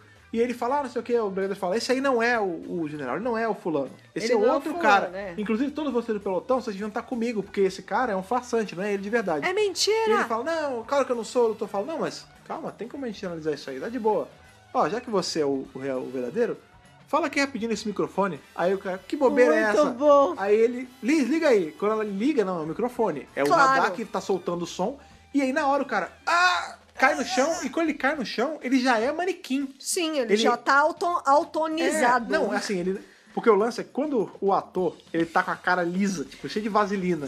Sim. Pra ficar com aspecto de Com bonecão. aspecto de boneco. Quando ele cai no chão, ele já não é mais o ator no aspecto, já é um bonecão todo de derretido. plástico, isso, exatamente. Nesse meio também já rolou o primeiro uprising nas ruas. Sim, Panic in the Streets of London. Exatamente. A Consciência Nestene já mandou o sinal, porque nessa altura do campeonato, dentro da fábrica, já tem aquele negócio imenso Isso. que tem a Consciência Nestene, tem ali um, um É parte da de consciência operações é, deles. Parte da consciência Nestene tá dentro dessa máquina, aquele troço fica pulsando assim, bizarro, gosmento dentro. Bem gosmento nojento. E ele já mandou o sinal pros manequins que a fábrica produziu e estão nas lojas. Então, assim, Isso. vai ter, tem uma hora que a, a Liz, na hora que eles estão construindo a máquina, a Liz e o doutor, ela começa a bocejar, ela fala, ah, é, essa É hora... cinco e meia da É cinco e meia da manhã, manhã, mano. a cidade dorme e a gente tá aqui trabalhando. Deixaram a menina trabalhando de madrugada. Fe- Que dó, né? Tava aí recebendo hora Tadinha, extra. Tadinha. E ela fala, "Ah, a cidade toda tá dormindo e a gente aqui trabalhando. E aí a gente corta pra cidade, a rua tá vazia, tá tipo agora. Parece pandemia, né? Tá tipo agora na pandemia que todas as ruas estão vazias. Exatamente. Tem tipo um guardinha e um velho, assim, só trocando uma ideia, É. e do nada eles escutam um barulho de vidro quebrando, Cara. e são os altos, são os manequins andando na rua Esta e atirando cena- nas pessoas, nas poucas pessoas que estão na rua. É icônico. É icônico, é maravilhoso. Que foi a cena. Cara, é maravilhoso. A gente tá aí há tempo, né? maravilhoso. Provando que o timing do WRCast é. Ele, ele é uma consciência É. por si. Exato. A gente vai aí na quinta-feira agora. Se você tá ouvindo Se isso. você tá ouvindo isso na data da de quinta- lançamento. É, na- no lançamento. Antes do dia 26 de março de 2020, no dia 26 de março de Isso. 2020, todos os fãs aí do mundo vão se reunir para assistir Rose nas suas casas, juntos, a partir das 4 da tarde, hora de Brasília. Isso. Rose começa justamente com a invasão Alton na Terra. E a Exato. gente tem a cena dos Altons estourando ali a, né, a vitrine da loja. É uma ali facsímile dessa cena dos Ótima escolha de quebrando. falar. Ótima escolha de falar. Porque facsímile era o o título provisório desse arco. Exatamente. E eles falam muito de facsímile. Falam muito disso. E outra coisa a ser notada é que lá na Doutor Magazine a gente tem uma materinha escrita pelo Russell T. Davis, falando que a primeira vez que ele assistiu Spearhead from Space, ele ficou tão maravilhado com essa coisa dos manequins saírem da loja, que é, pra, é, pra ele era uma coisa tão vida real, assim, tipo, poxa, eu vejo manequim todo Sim. dia, né, quando eu ando Por e isso tal. que eu falo- Ele disse que ele ficou, assim, absolutamente maravilhado. Detalhe, isso saiu antes de Rose, essa entrevistinha com Davis. Ah, sim. E aí ele foi usar isso depois no primeiro episódio dele. Porque olha como é marcante. É uma cena extremamente marcante. Sim. É muito legal. E eu vou te falar, a gente tem muito esse. A maioria dos fãs aí tem esse é, apreço gigante pelos anjos, né? Os Weeping Angels e tudo mais. Angels. Ah, porque são assustadores, porque você pode passar e ter uma estátua. Cada um tem e sua aí, graça, E aí no gente. cemitério tem a estátua do anjo e é assustador. Sim, é assustador. Mas eu vou te falar, cara. Uma manequim é foda. Pouquíssimas coisas na lore de Doctor Who são tão assustadores quanto os Altons da série clássica. Os de hoje em dia, eu acho estranho. Eles Pô, são. eu acho Não, eles são, também, eles são assustadores hoje em dia também. Eu acho. O manequim ganhando vida é sempre uma coisa bizarra. Manequim é coisa bizarra, tanto que tem um monte de filme de terror com manequim. Agora, esses da série clássica, esses primeiros em especial, é mais bizarro porque você vê que, tipo, é um. O rosto tem um deles, rosto né, humano atrás, né? aham. E o cara tá vestindo uma máscara, só você vê que não tem vida naquele olho, e é um negócio. Cara, é bizarro. É bizarro. Ainda mais aquelas roupinhas de anos 70, né? É, tipo, cara, e a- o, é que assim, o É rosto do muito alto de hoje em louco, dia, cara. ele é um rosto mais sério. o rosto do Alton dessa época, dos anos 70, você vê que é um rosto meio É deformado, mais cara. punk, é mais punk. É, cara. É, é, É é mais assustador, sim. Sim. Eles deram uma suavizada em Rose que era já voltar Não, é, mais não é pra nem suavizada, assim, é um revamp, né? Tipo, uma É, versão nova. é um revamp. Mas essa versão, como ela é feita com um material mais, né, mais antigo, e tal, Antigo. fica um troço meio assustador, meio tipo disforme, sabe? É Eu acho muito legal. É bem estranho mesmo. Dá um, med... dá um, Dá um medinho, medão, dá um medinho. medão, né, Ainda cara? não é o ápice deles que a gente vai ver ali justamente no primeiro episódio do Mestre, que tem Alton também. Sim, sim. Que aí vai ter mais coisa, porque tem objetos de plástico tomando vida e asfixiando as pessoas. É, ele Teve- vai pra um outro É, patamar. vai- a gente vai chegar lá, a gente vai comentar, inclusive, que deu problema com fábricas de coisas de plástico nessa época. mas aqui ainda não tinha nada desse problema, mas eles eram assustadores, nevertheless. super assustadores, né, gente? É, e aí, beleza, né? Eles conseguem entrar ali no, no centro de controle da consciência nesse É, na tempo. fábrica. O doutor, ele tem um embate ali justamente com esse cara. Primeiro, primeiro, ele consegue conversar com o dono da fábrica que o cara tá dominando. Aí ele fala assim: você tá sendo dominado por esse cara. Seja mais forte, você tem que ser mais forte do que ele. Porque Ele ele, tá tá, fazendo um controle, um é. controle mental sobre você. Ele consegue fazer com que o cara se vire contra o outro ali. Suando, mas, mas É, consegue. ma- mas consegue, né? É, e aí, no final, tem esse embate. Que aí a gente vê de fato que aquele cara ele só tava usando uma forma humana, mas não era a forma, a forma É, era um verdadeira dele, né? Ele era sim é, o, o líder ali da, da consciência nesse tempo, e ele fala, ó, nós estamos colonizando planetas há não sei quantos anos, a gente veio aqui e a gente vai tomar, vai colonizar. Quando o cara, quando esse cara que é o, o dono da fábrica, tudo. ele tá sendo, tá sendo controlado e tal, quando ele consegue sair do trânsito, que ele começa a tentar destruir a máquina, a principal ali, Aham. o cara tem um embate com ele e fala assim, É. ó, relaxa, você a gente vai poupar. É, ele fala isso, tipo, você, ajudou- tá de boa. Você ajudou a gente na nossa invasão. O cara, eu ajudei e tal. Quando o cara baixa a guarda, um outro Alton aparece, aí ele fala, vai, mata ele agora. É pra não deixar vestígio. É, E você vê lógico. que ele. A, a gente vê aquela. Uma coisa que também é estipulada até hoje, né? Que é a arma do alto é quando ele abre a mão e tem aquele caninho que é a arma. E ele muito dá legal. um tiro da morte no cara e o cara some, ele vaporiza o cara. É, não, já era. É não- muito, não o efeito é mais. legal porque é tipo, eles explodem e faz ao contrário, tipo, é dá ré no, no efeito. É, muito bom. Efe- Defeitos especiais. É muito maneiro, né? muito maneiro. É muito legal. É, e aí o doutor chega ali e a Liz ela fica na portinha, né? Ela não chega a entrar de fato, porque como ela tá com o aparatinho ali, né? Aham. Que ela que tem que controlar. É, porque o tem um doutor vai cabo, fa- não é wireless. É, é, o doutor carrega, né? Ele carrega o cabo, junto. é. Não é wireless, é ótimo, né? É Tecnologias da época. É. Tecnologias primitivas. Ele Não, vai ter o wireless depois quando ele tem a Sonic, né? Mas agora não, tem, é, cabeado não, o negócio. Esse que eles criaram agora, ele carrega os, os cabos na- nas costas junto ali.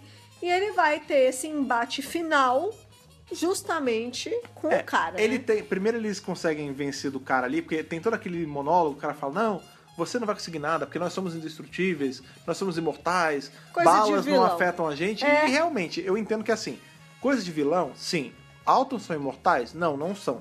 Mas pro cenário que tava ali, sim.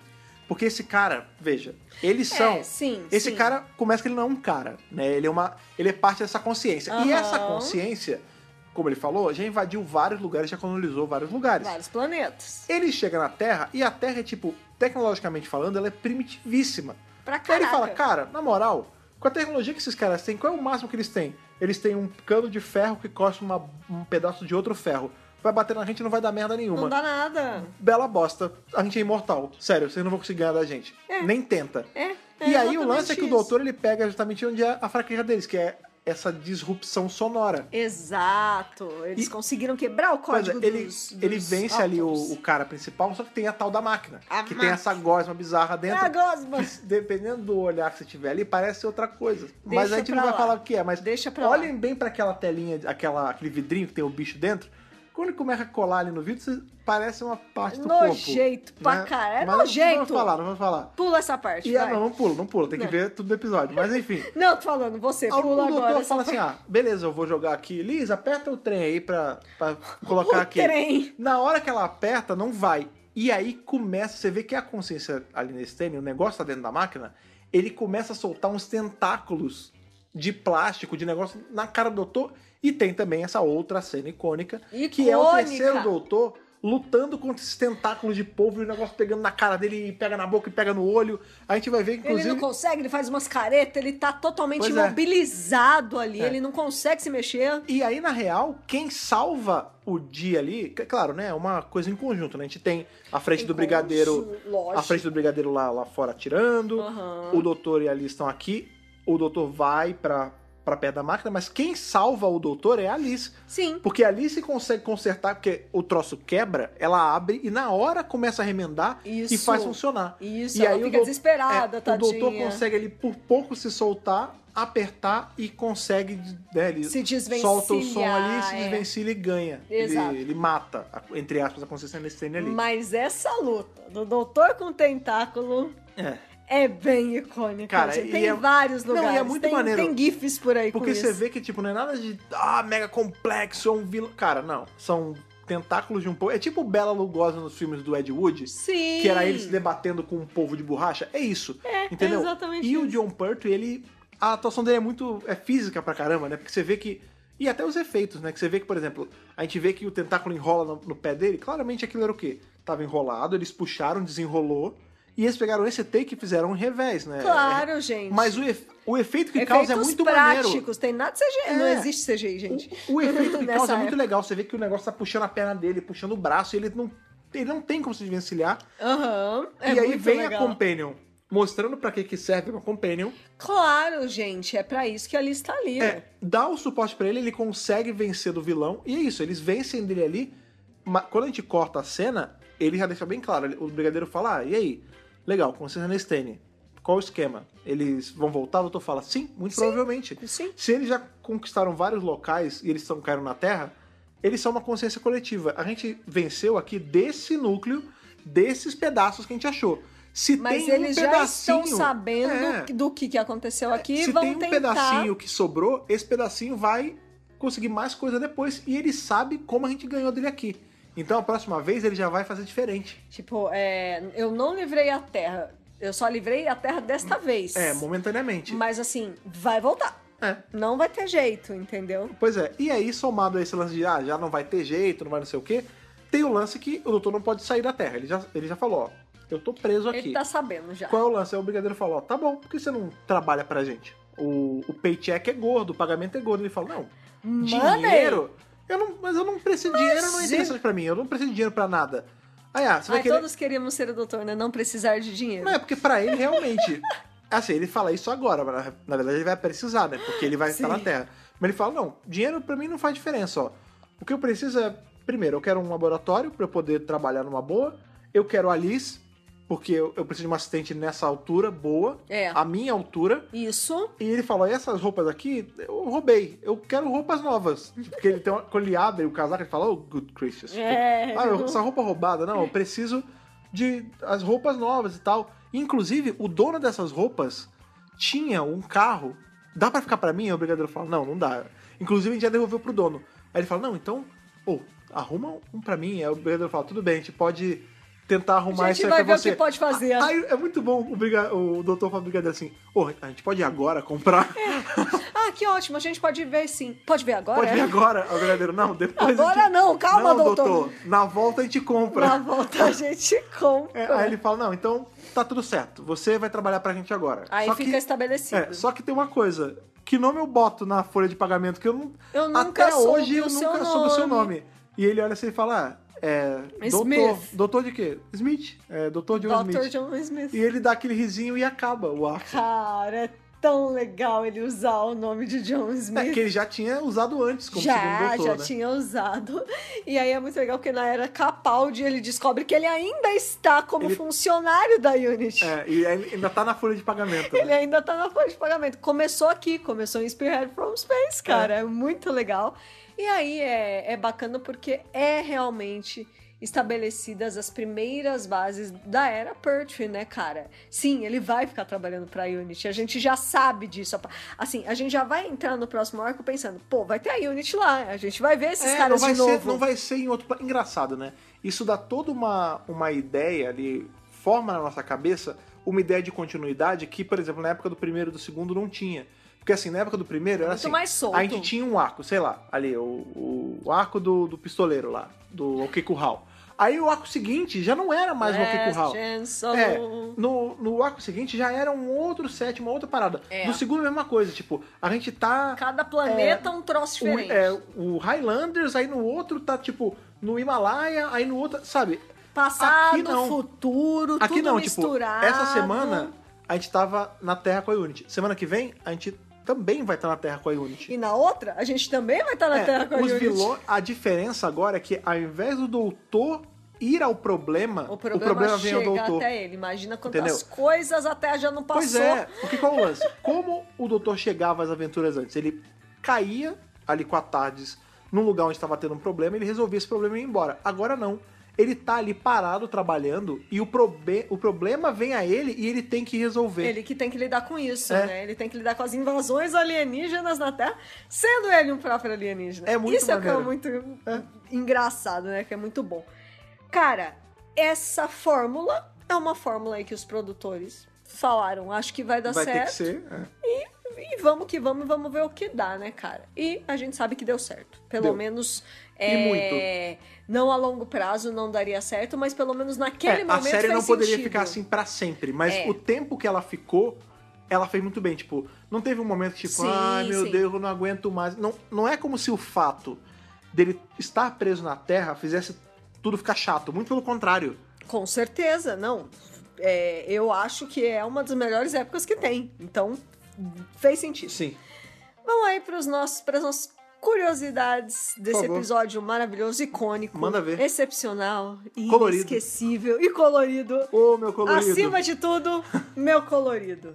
Bom, gente, Spearhead from Space foi ao ar na BBC de 3 a 24 de janeiro de 70. Viu como é bem no comecinho? 3 de janeiro, bicho. Bem no começo do ano. Foi, foi bem. É, 12 temporada, né? Da Jory É, aqui. bem no comecinho. Bem, pra começar bem o ano Sim, mesmo. foram quatro semanas, né? Quatro É, episódios. sim, quatro episódios.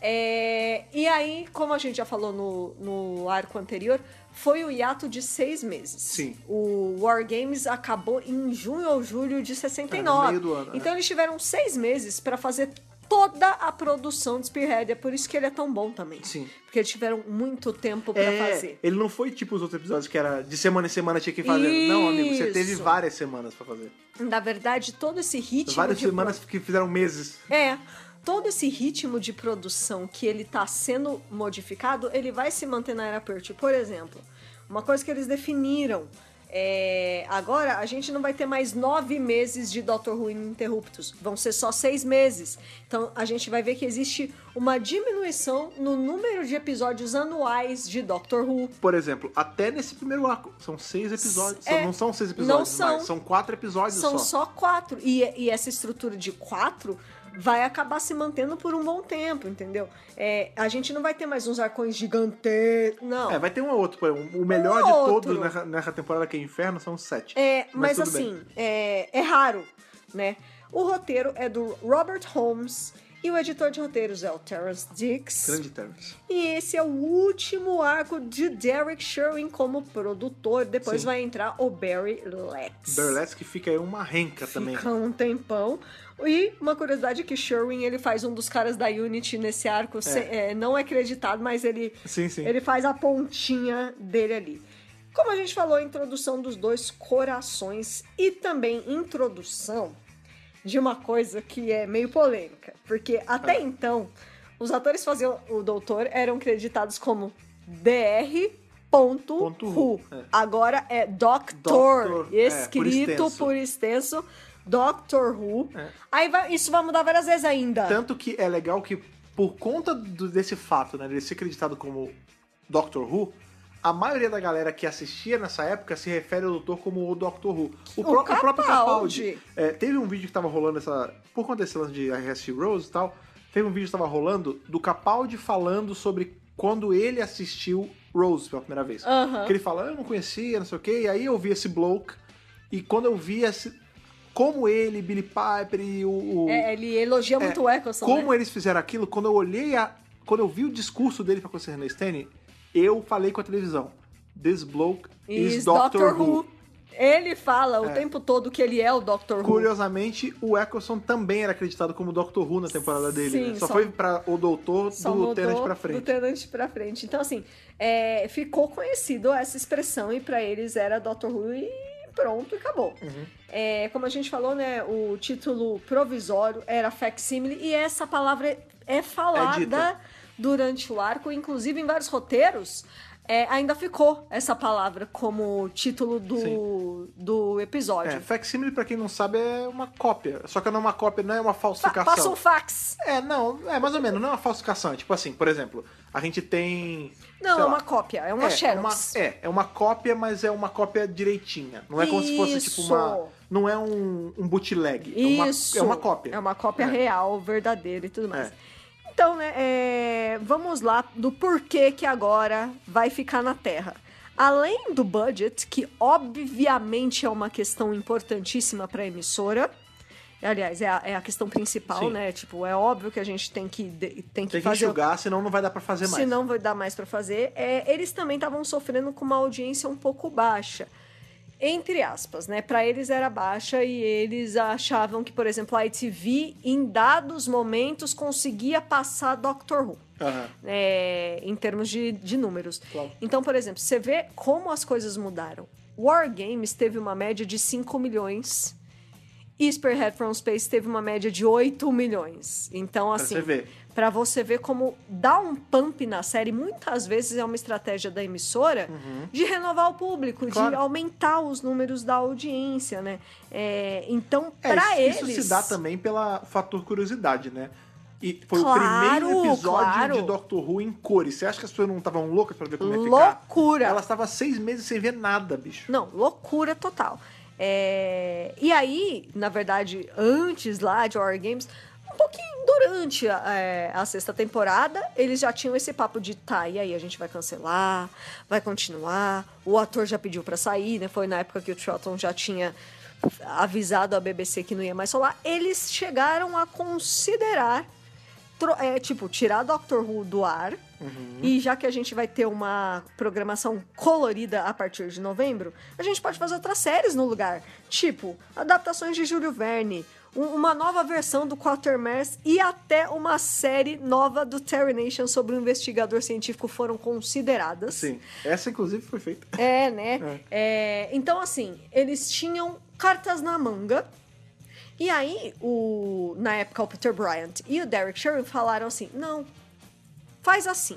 A gente teve umas aventuras do Doutor na Terra que deram super certo.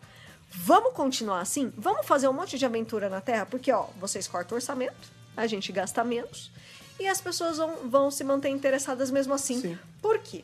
Porque a gente tem é, a gente tem as modas da época, gente.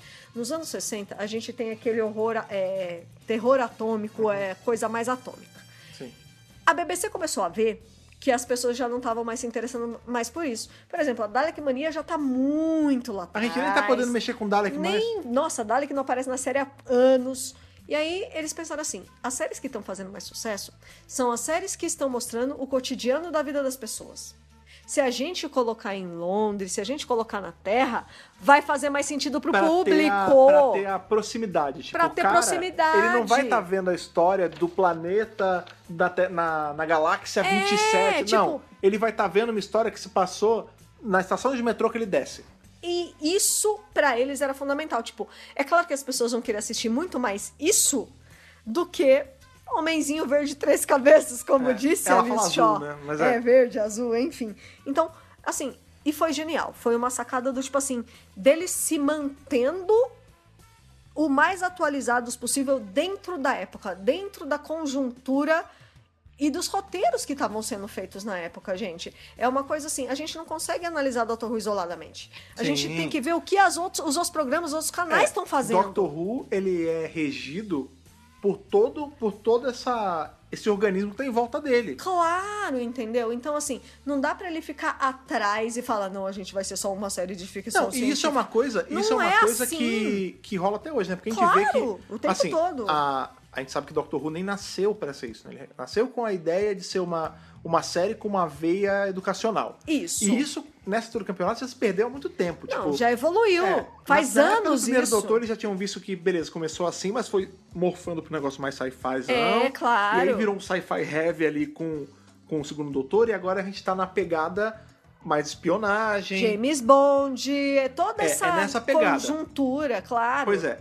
Mas a, a verdade é que é a seguinte, a série, ela até hoje, ela serve como um meio de comunicação para problemas que estão acontecendo. Isso, da então, época. por exemplo, a gente vai ter A coisa do plástico era um negócio que tava se falando muito naquela época. É por isso que eles escolheram esse Sim. tema, sabe? Não, e, e coisas assim, ó, o que, que é assustador? Beleza, manequins assustadores, vamos usar isso. Sim. Por que, que hoje em dia, tipo, e aí a gente tá falando, né, ah, o budget da série ser baixo fez com que a série ter que ficar aqui na Terra e tudo mais. Hoje em dia também, tipo, ah, beleza, a gente tá tendo um problema com poluição na- no mar, então vai ter um episódio sobre poluição no mar. Claro. Tá tendo uma epidemia de, sei lá, de ódio gratuito online, vai ter um episódio Vamos falando abordar. sobre isso, é entendeu? lógico. Doctor Who é uma série que, se você for olhar, era sempre sobre os problemas que estavam rolando na época, gente. Sim. Tudo é muito deliberado. Fantasioso em volta, claro. Sim. Mas com a é, roupagem do sci-fi, né, da fantasia, mas é isso, sabe?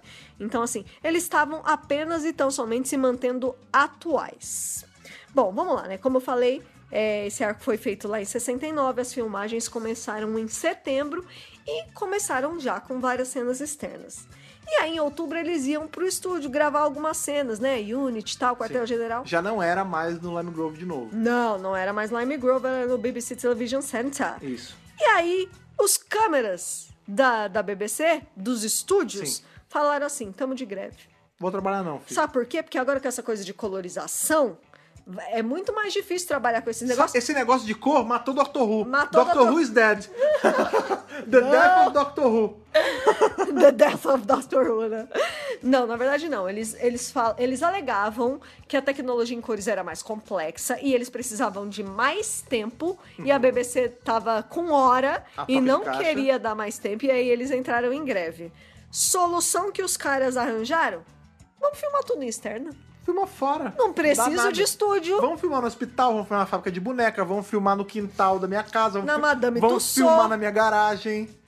Este arco, ele é feito quase que majoritariamente em externas. E até as cenas que são dentro de algum lugar, tipo laboratório Não é no tal, estúdio. Não é em estúdio. E isso São locais reais. duas coisas. Um, por que, que o som em algumas cenas é tão aberto? Sim.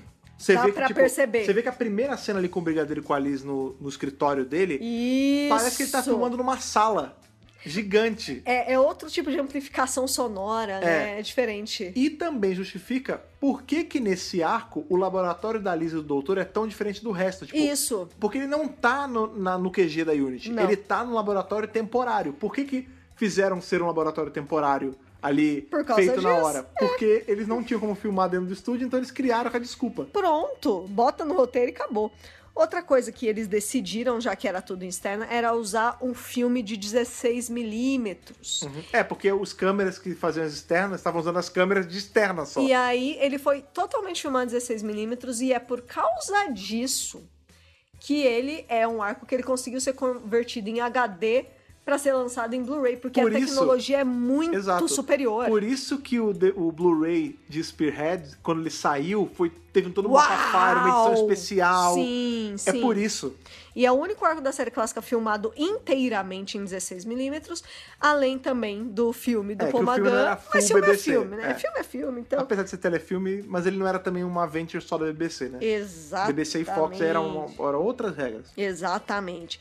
Bem, no meio das filmagens desse arco, a BBC decidiu tirar o Peter Bryant e o Derek Sherwin da, da produção de Doctor Who, assim, tipo, olha, Acabou.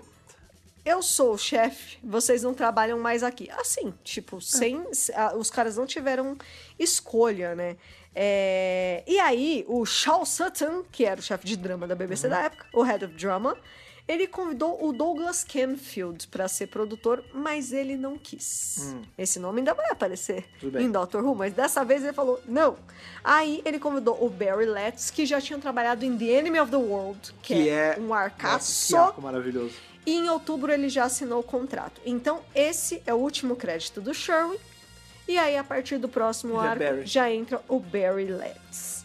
É, como a gente falou, teve filmagens também no Madame Tussauds. E eles usaram vaselina na cara dos atores pra parecer Dá o os aspecto de Daltons. bonecão. Exatamente. A abertura que a gente falou, que está abundante de cores, Sim. foi feita por Bernard Lodge, que já tinha feito a abertura do Trottle. Ah, sim. Só que ele fez um monte de experimentações, porque como agora era cor, ele tinha Ele tinha um elemento a mais pra explorar. Não, não era muita só coisa pra trabalhar. figura maluca. Era figura maluca, uma cabeça entrando, cores, Cores, outra música, loucura. sem serifa. Outro logo, é, os, os créditos finais também, acompanhando Sim. os iniciais, coisa que não acontecia. É, antes só entrava, começava a entrar as letras e ficava em preto. Entendeu? Então, É. assim, foi uma grande inovação. E uma das ideias que ele abandonou no meio do processo é que o Pertwee, ele jogaria a capa na tela e as cores surgiriam das sombras da capa. Pô, isso ia ser maneiro, hein? Só que não, não deu pra executar muito bem Olha ainda, a tecnologia Mas ainda estava nova. Mas ficou como ficou e foi filmado em 3 de agosto de 69. Olha aí. A abertura nova de Doctor. Who. É, a gente vai ter algo, entre aspas, próximo a isso, porque a gente vai ter uma outra abertura, né? O terceiro doutor vai não mudar. tem só essa. Vai mudar. Já pra última fase dele ali, a gente vai ter uma abertura que é ele de corpo inteiro, indo pra trás ali. É e aí já é o logo em diamante, já é uma outra parada. É. Mas não chega a ser essa maluquice da capa, É, mas por exemplo, é, essa abertura ela é bem inovadora se a gente compara com a Sim, anterior. sem dúvida. E se vocês repararem bem, dado o momento que tá mexendo ali os créditos, parece Ah, a sombra do Darth Vader. Isso é um negócio, eu vou te falar, isso não tá em Dr. Magazine, isso não tá em nada. Isso tá na cabeça da Thaís. Tá na cabeça da começou, Thaís. Ela começou a falar esse negócio, eu nunca. Maluco, eu vi a- essa, esse negócio da parte do terceiro doutor 300 vezes, eu nunca vi um Darth Vader. Aí ela falou uma vez: olha, peraí com o Darth Vader. E agora eu não consigo parar de ver essa merda. Porque When toda you vez. it, you can't unsee it. Exatamente. Toda vez, cara, que começa ali as cores a mexer, a gente vai tentar deixar, a gente vai tirar um, um print, Um print. bem da hora. Você consegue ver certinho o formato do Darth Vader, cara. A mulher tá certa. E eu só quero deixar claro aqui que Star Wars não existia nessa época. Ah, tá. Ou Ah, seja, então tá o George Lucas assistia Doutor Mentira. É isso, é isso. é. E ele se baseou nas imagens psicodélicas, Isso. estroboscópicas fazer o Darth Vader. É isso mesmo. É isso mesmo. Gente, não é verdade isso, pelo amor de Deus. Mas que parece a sombra do Darth Parece. Vader, parece. A silhueta, A né? silhueta, a silhueta do É. Darth Vader.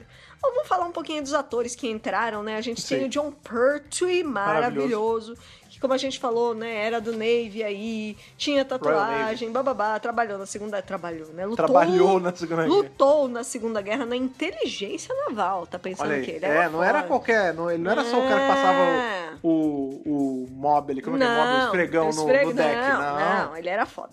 Ele foi casado duas vezes em vida. Primeiro com a John Marsh. Olha aí, você lembra de Jamarch? Jean Marsh. Jamarch, nossa querida Sarah Kindle. Maravilhosa. Companion, Companion efêmera, que durou pouco. Efêmera. E que vai voltar lá na frente, lá com o sétimo doutor, fazendo Morgana. Morgana maravilhosa. Amo a Jean Marsh. Foram casados entre 1955 e 1960.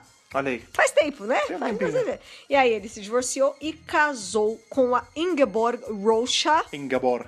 que é a mãe do Sean. Olha Pertwee. né? Maravilhoso Nosso Sean sonho Pertwee. de um dia Nosso sonho de doutor. doutor. E também Daryl, ele teve dois filhos com ela.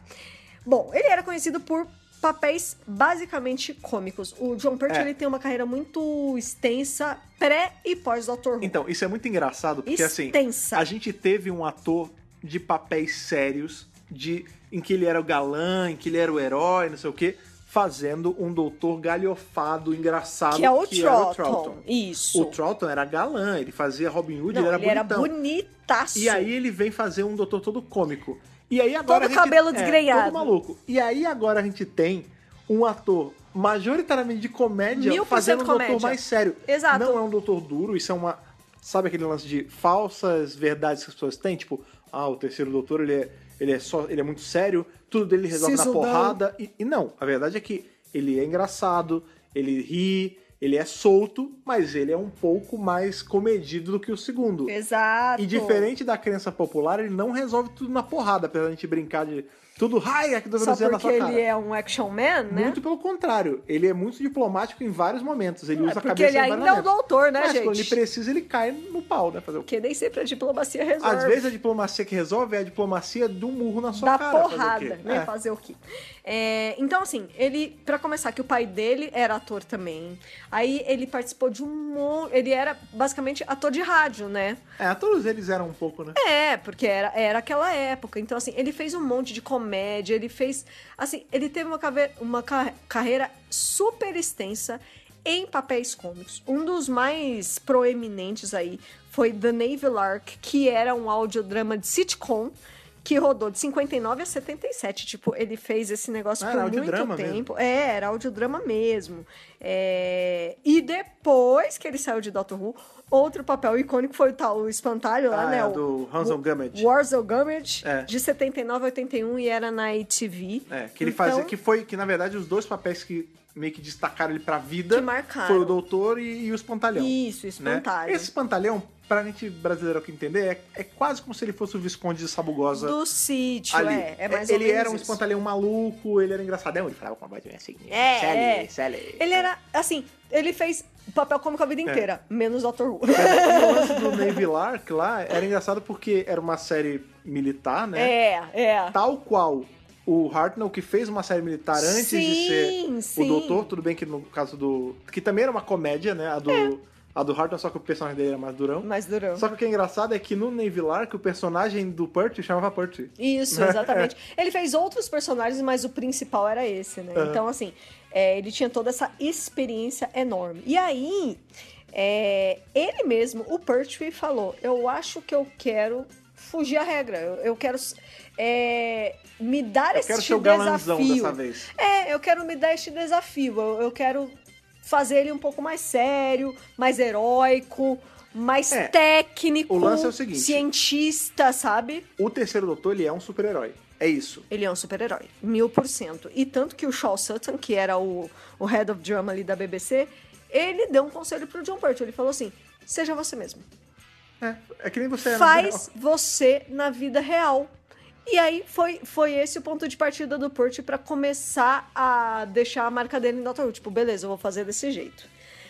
Vamos falar da roupa? Oh, claro. Porque apesar dele ser um action man mais sério, a roupa dele não é tão séria assim, É, não, né? é, é uma parada. Austin Powers diria que é maravilhoso. Exatamente. o lance é o seguinte: quando ele foi fazer o teste, que eles já estavam buscando um ator lá em abril, maio de 69, né? Que o Trotton já tinha anunciado. é, primeiro eles chegaram em outros atores, eles negaram. E aí eles pensaram no Pertwee. E ao mesmo tempo, o Pertwee também se interessou em fazer Doctor Who, porque ele assistia a Era Trotton, inclusive. Aí. E aí ele falou, com o agente dele, falou, mano, liga lá, eu quero. E aí o agente dele falou, então eles meio que já estavam te procurando. E aí, beleza, vamos É fazer. meu, o- é meu. Vamos fazer o teste. Ele foi fazer o teste com um- uma roupa de veludo, é, aquela camisa cheia de frufru e uma capa. Sim. Só que ele foi de zoeira. E a Tipo, zoeira pegou, né? É, tipo, ah, eu. Essa louco, é eu vou a- louco. Eu vou loucão. Tipo, essa é a roupa mais maluca que eu já usei. Eu vou fazer o teste pra passar nesse teste malu malucão. E aí, quando ele foi escolhido, ele falou: tá, e qual vai ser minha roupa? Aí os produtores falaram: Essa aí. É, essa aí, meu filho. O que, que você tá pensando? Você acabou de dar ideia É pra perfeito, né? E a É que lembra um pouco o ele que falou, aconteceu com o sétimo, né? É, Porque com o sétimo foi mais ou menos isso. Ele foi pra fazer o. né, olha, pra. Como é que é a palavra quando você vai. A entrevista de, é de ator? audition, né? Audition. O teste. É, ele tava com aquele chapéuzinho de palha que ele usa. Os caras falaram, ô, fica com o chapéuzinho aí. E aí pegou, né?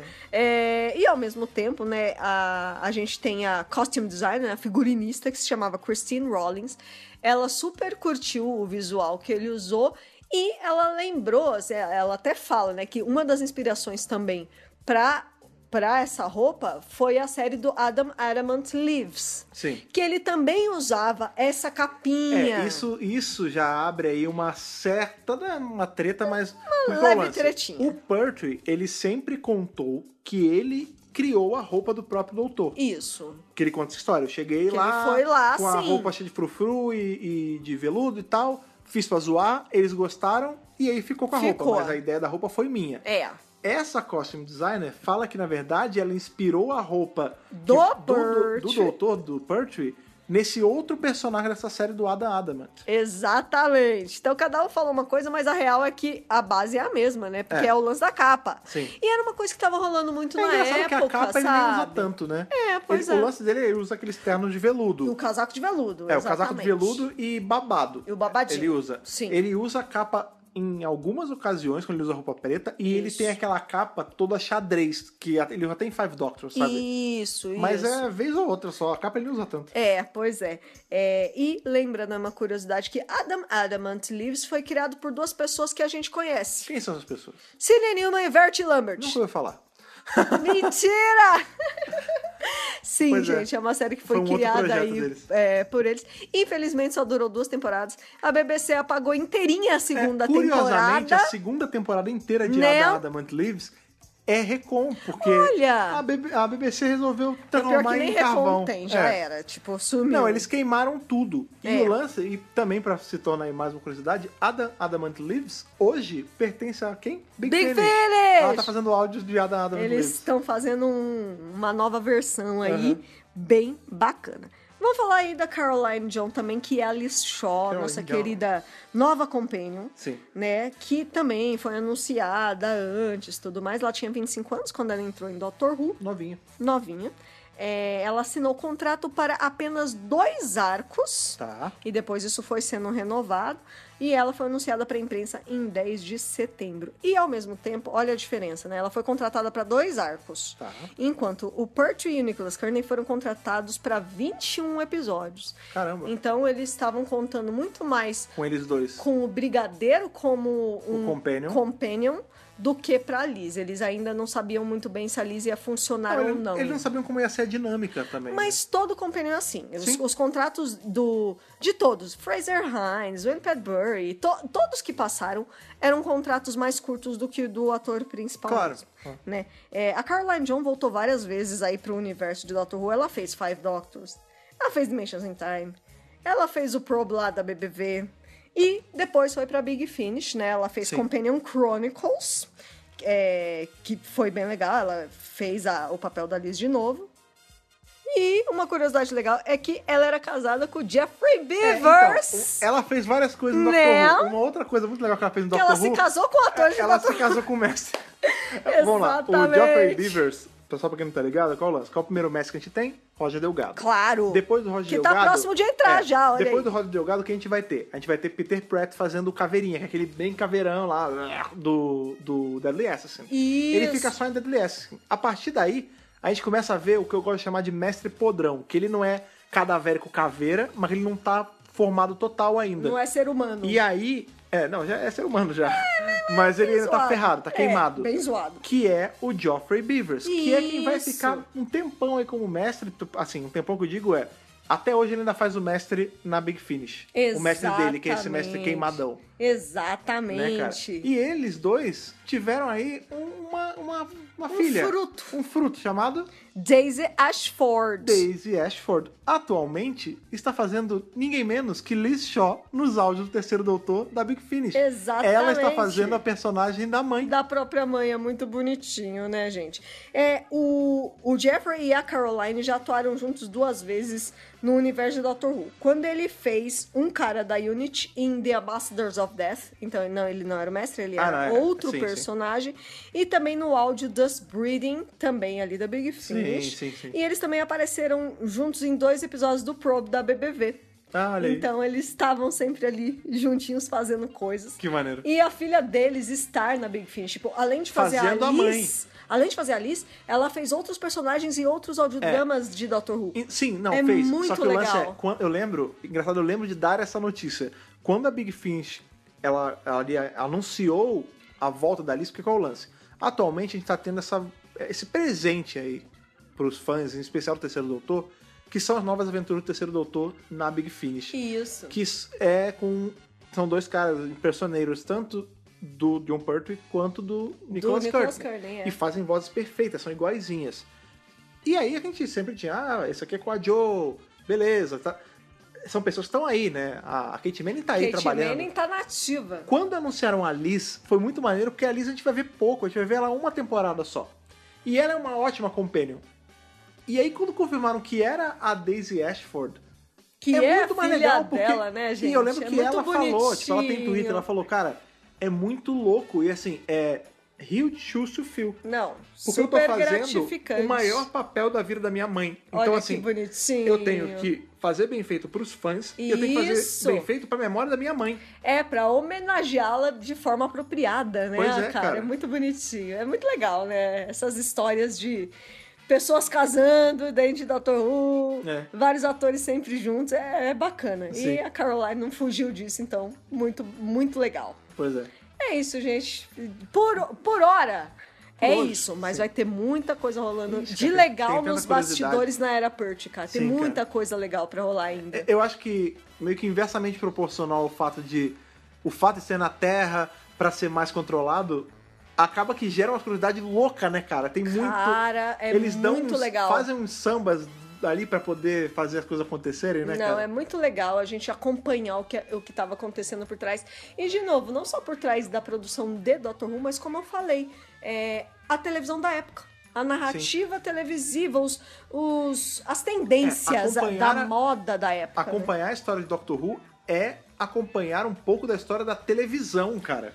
Palavras de Mark Gates, ele já falou isso. Sim. Tem tudo a ver, assim, a Doctor Who é, sempre se manteve é, atual com as tendências. Sim. Então, assim, não podia ser diferente. Quando você analisa Doctor Who, você analisa as tendências de, de suas épocas também, Sim, né? sim. E falando em analisar, já que agora analisamos todo esse arco maravilhoso aí, Spearhead from Space, o primeiro arco do Terceiro Doutor, o primeiro de muitas coisas, que essa seja a sua primeira nota em cores aqui pra série clássica.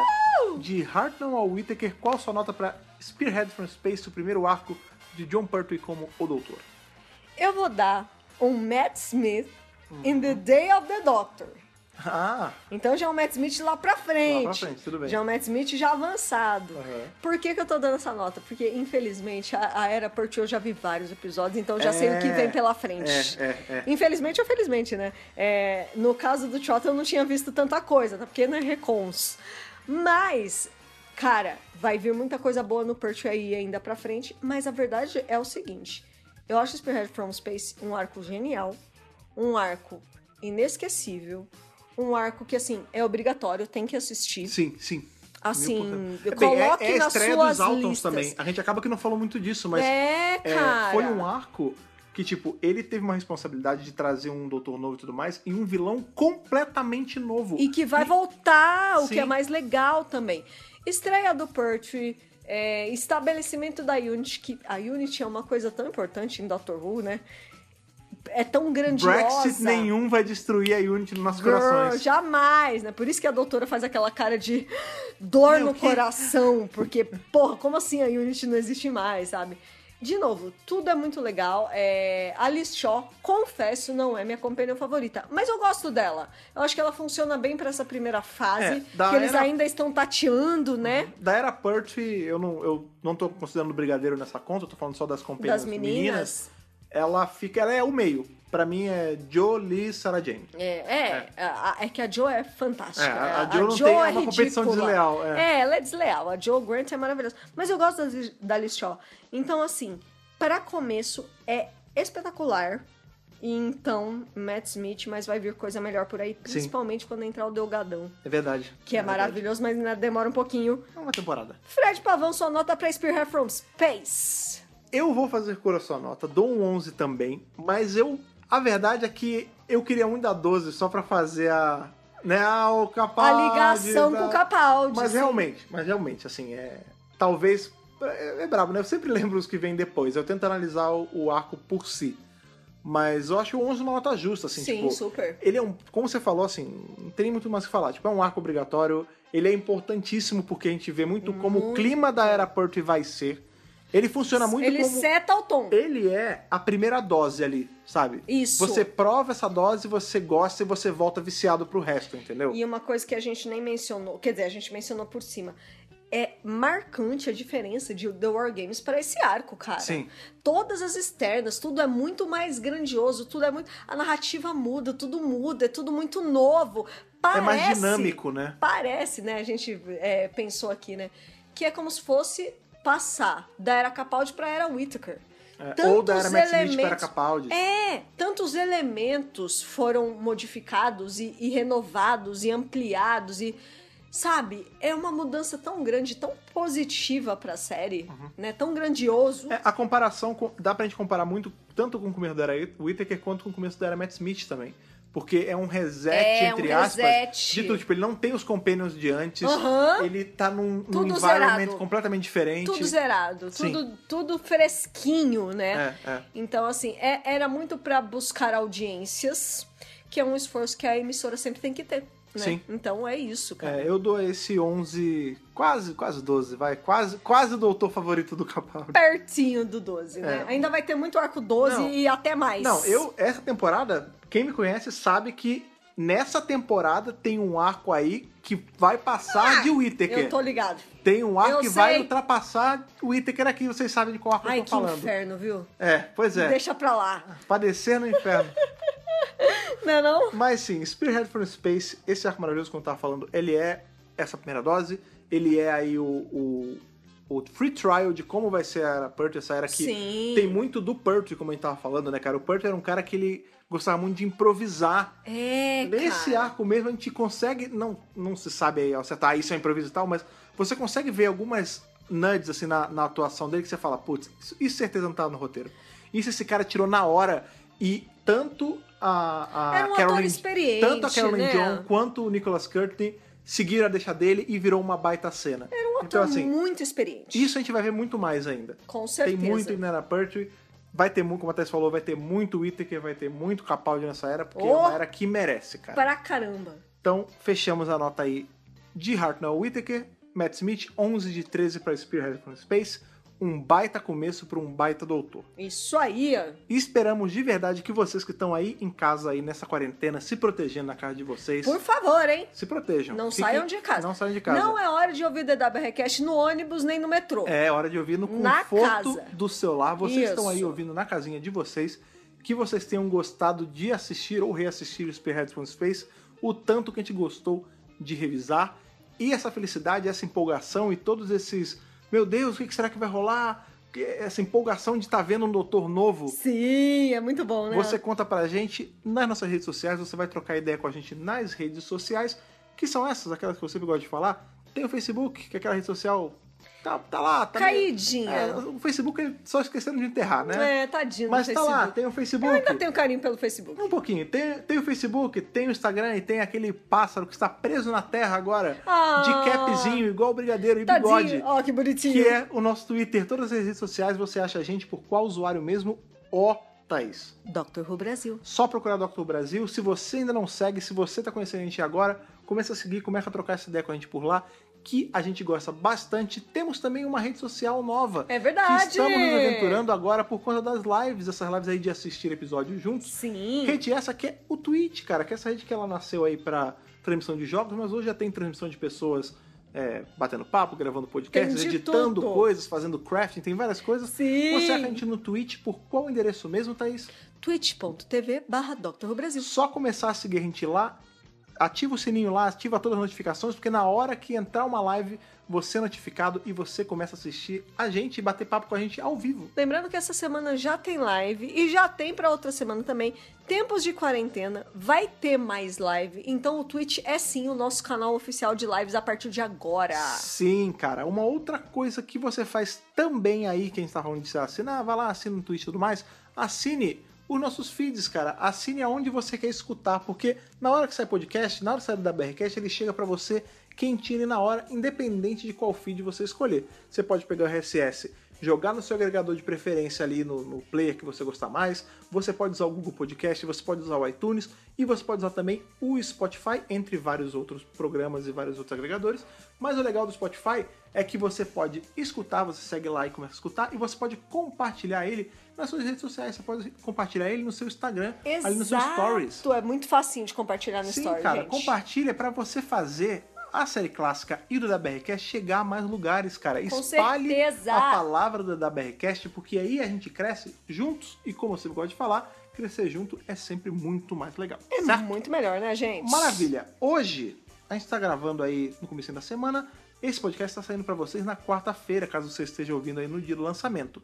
A gente tem mais um podcast para essa semana aí. Vamos ver como a gente vai fazer por conta de todo esse lance da live. Pois é. Mas a gente sabe aí que o nosso próximo encontro, em tese, seria já o próximo arco do terceiro doutor. Mas talvez Olha lá, eu e a Thaís olha lá. peguemos um leve desvio. Mas ainda para falar do Um terceiro. detourzinho. Mas ainda para falar de um terceiro doutor. Pois é. Então eu vou deixar esse mistério aqui. Spoilers! Vou deixar esse mistériozinho aqui pra você, pra no próximo da BRCast você descobrir exatamente do que a gente tá falando, certo? Exatamente. Maravilha, foi ótimo revisar esse arcão com vocês. Até nosso próximo encontro. Aquele abraço e falou! Falou, tchau, tchau.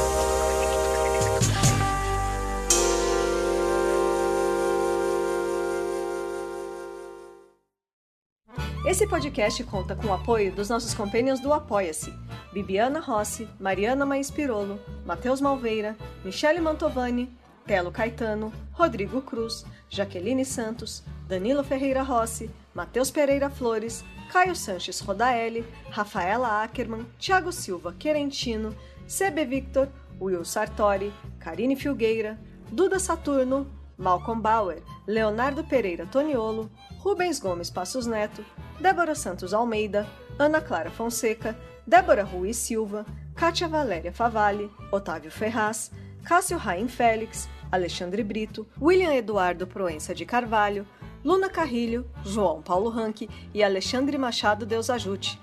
Torne-se também um apoiador em apoia.se barra. Brasil.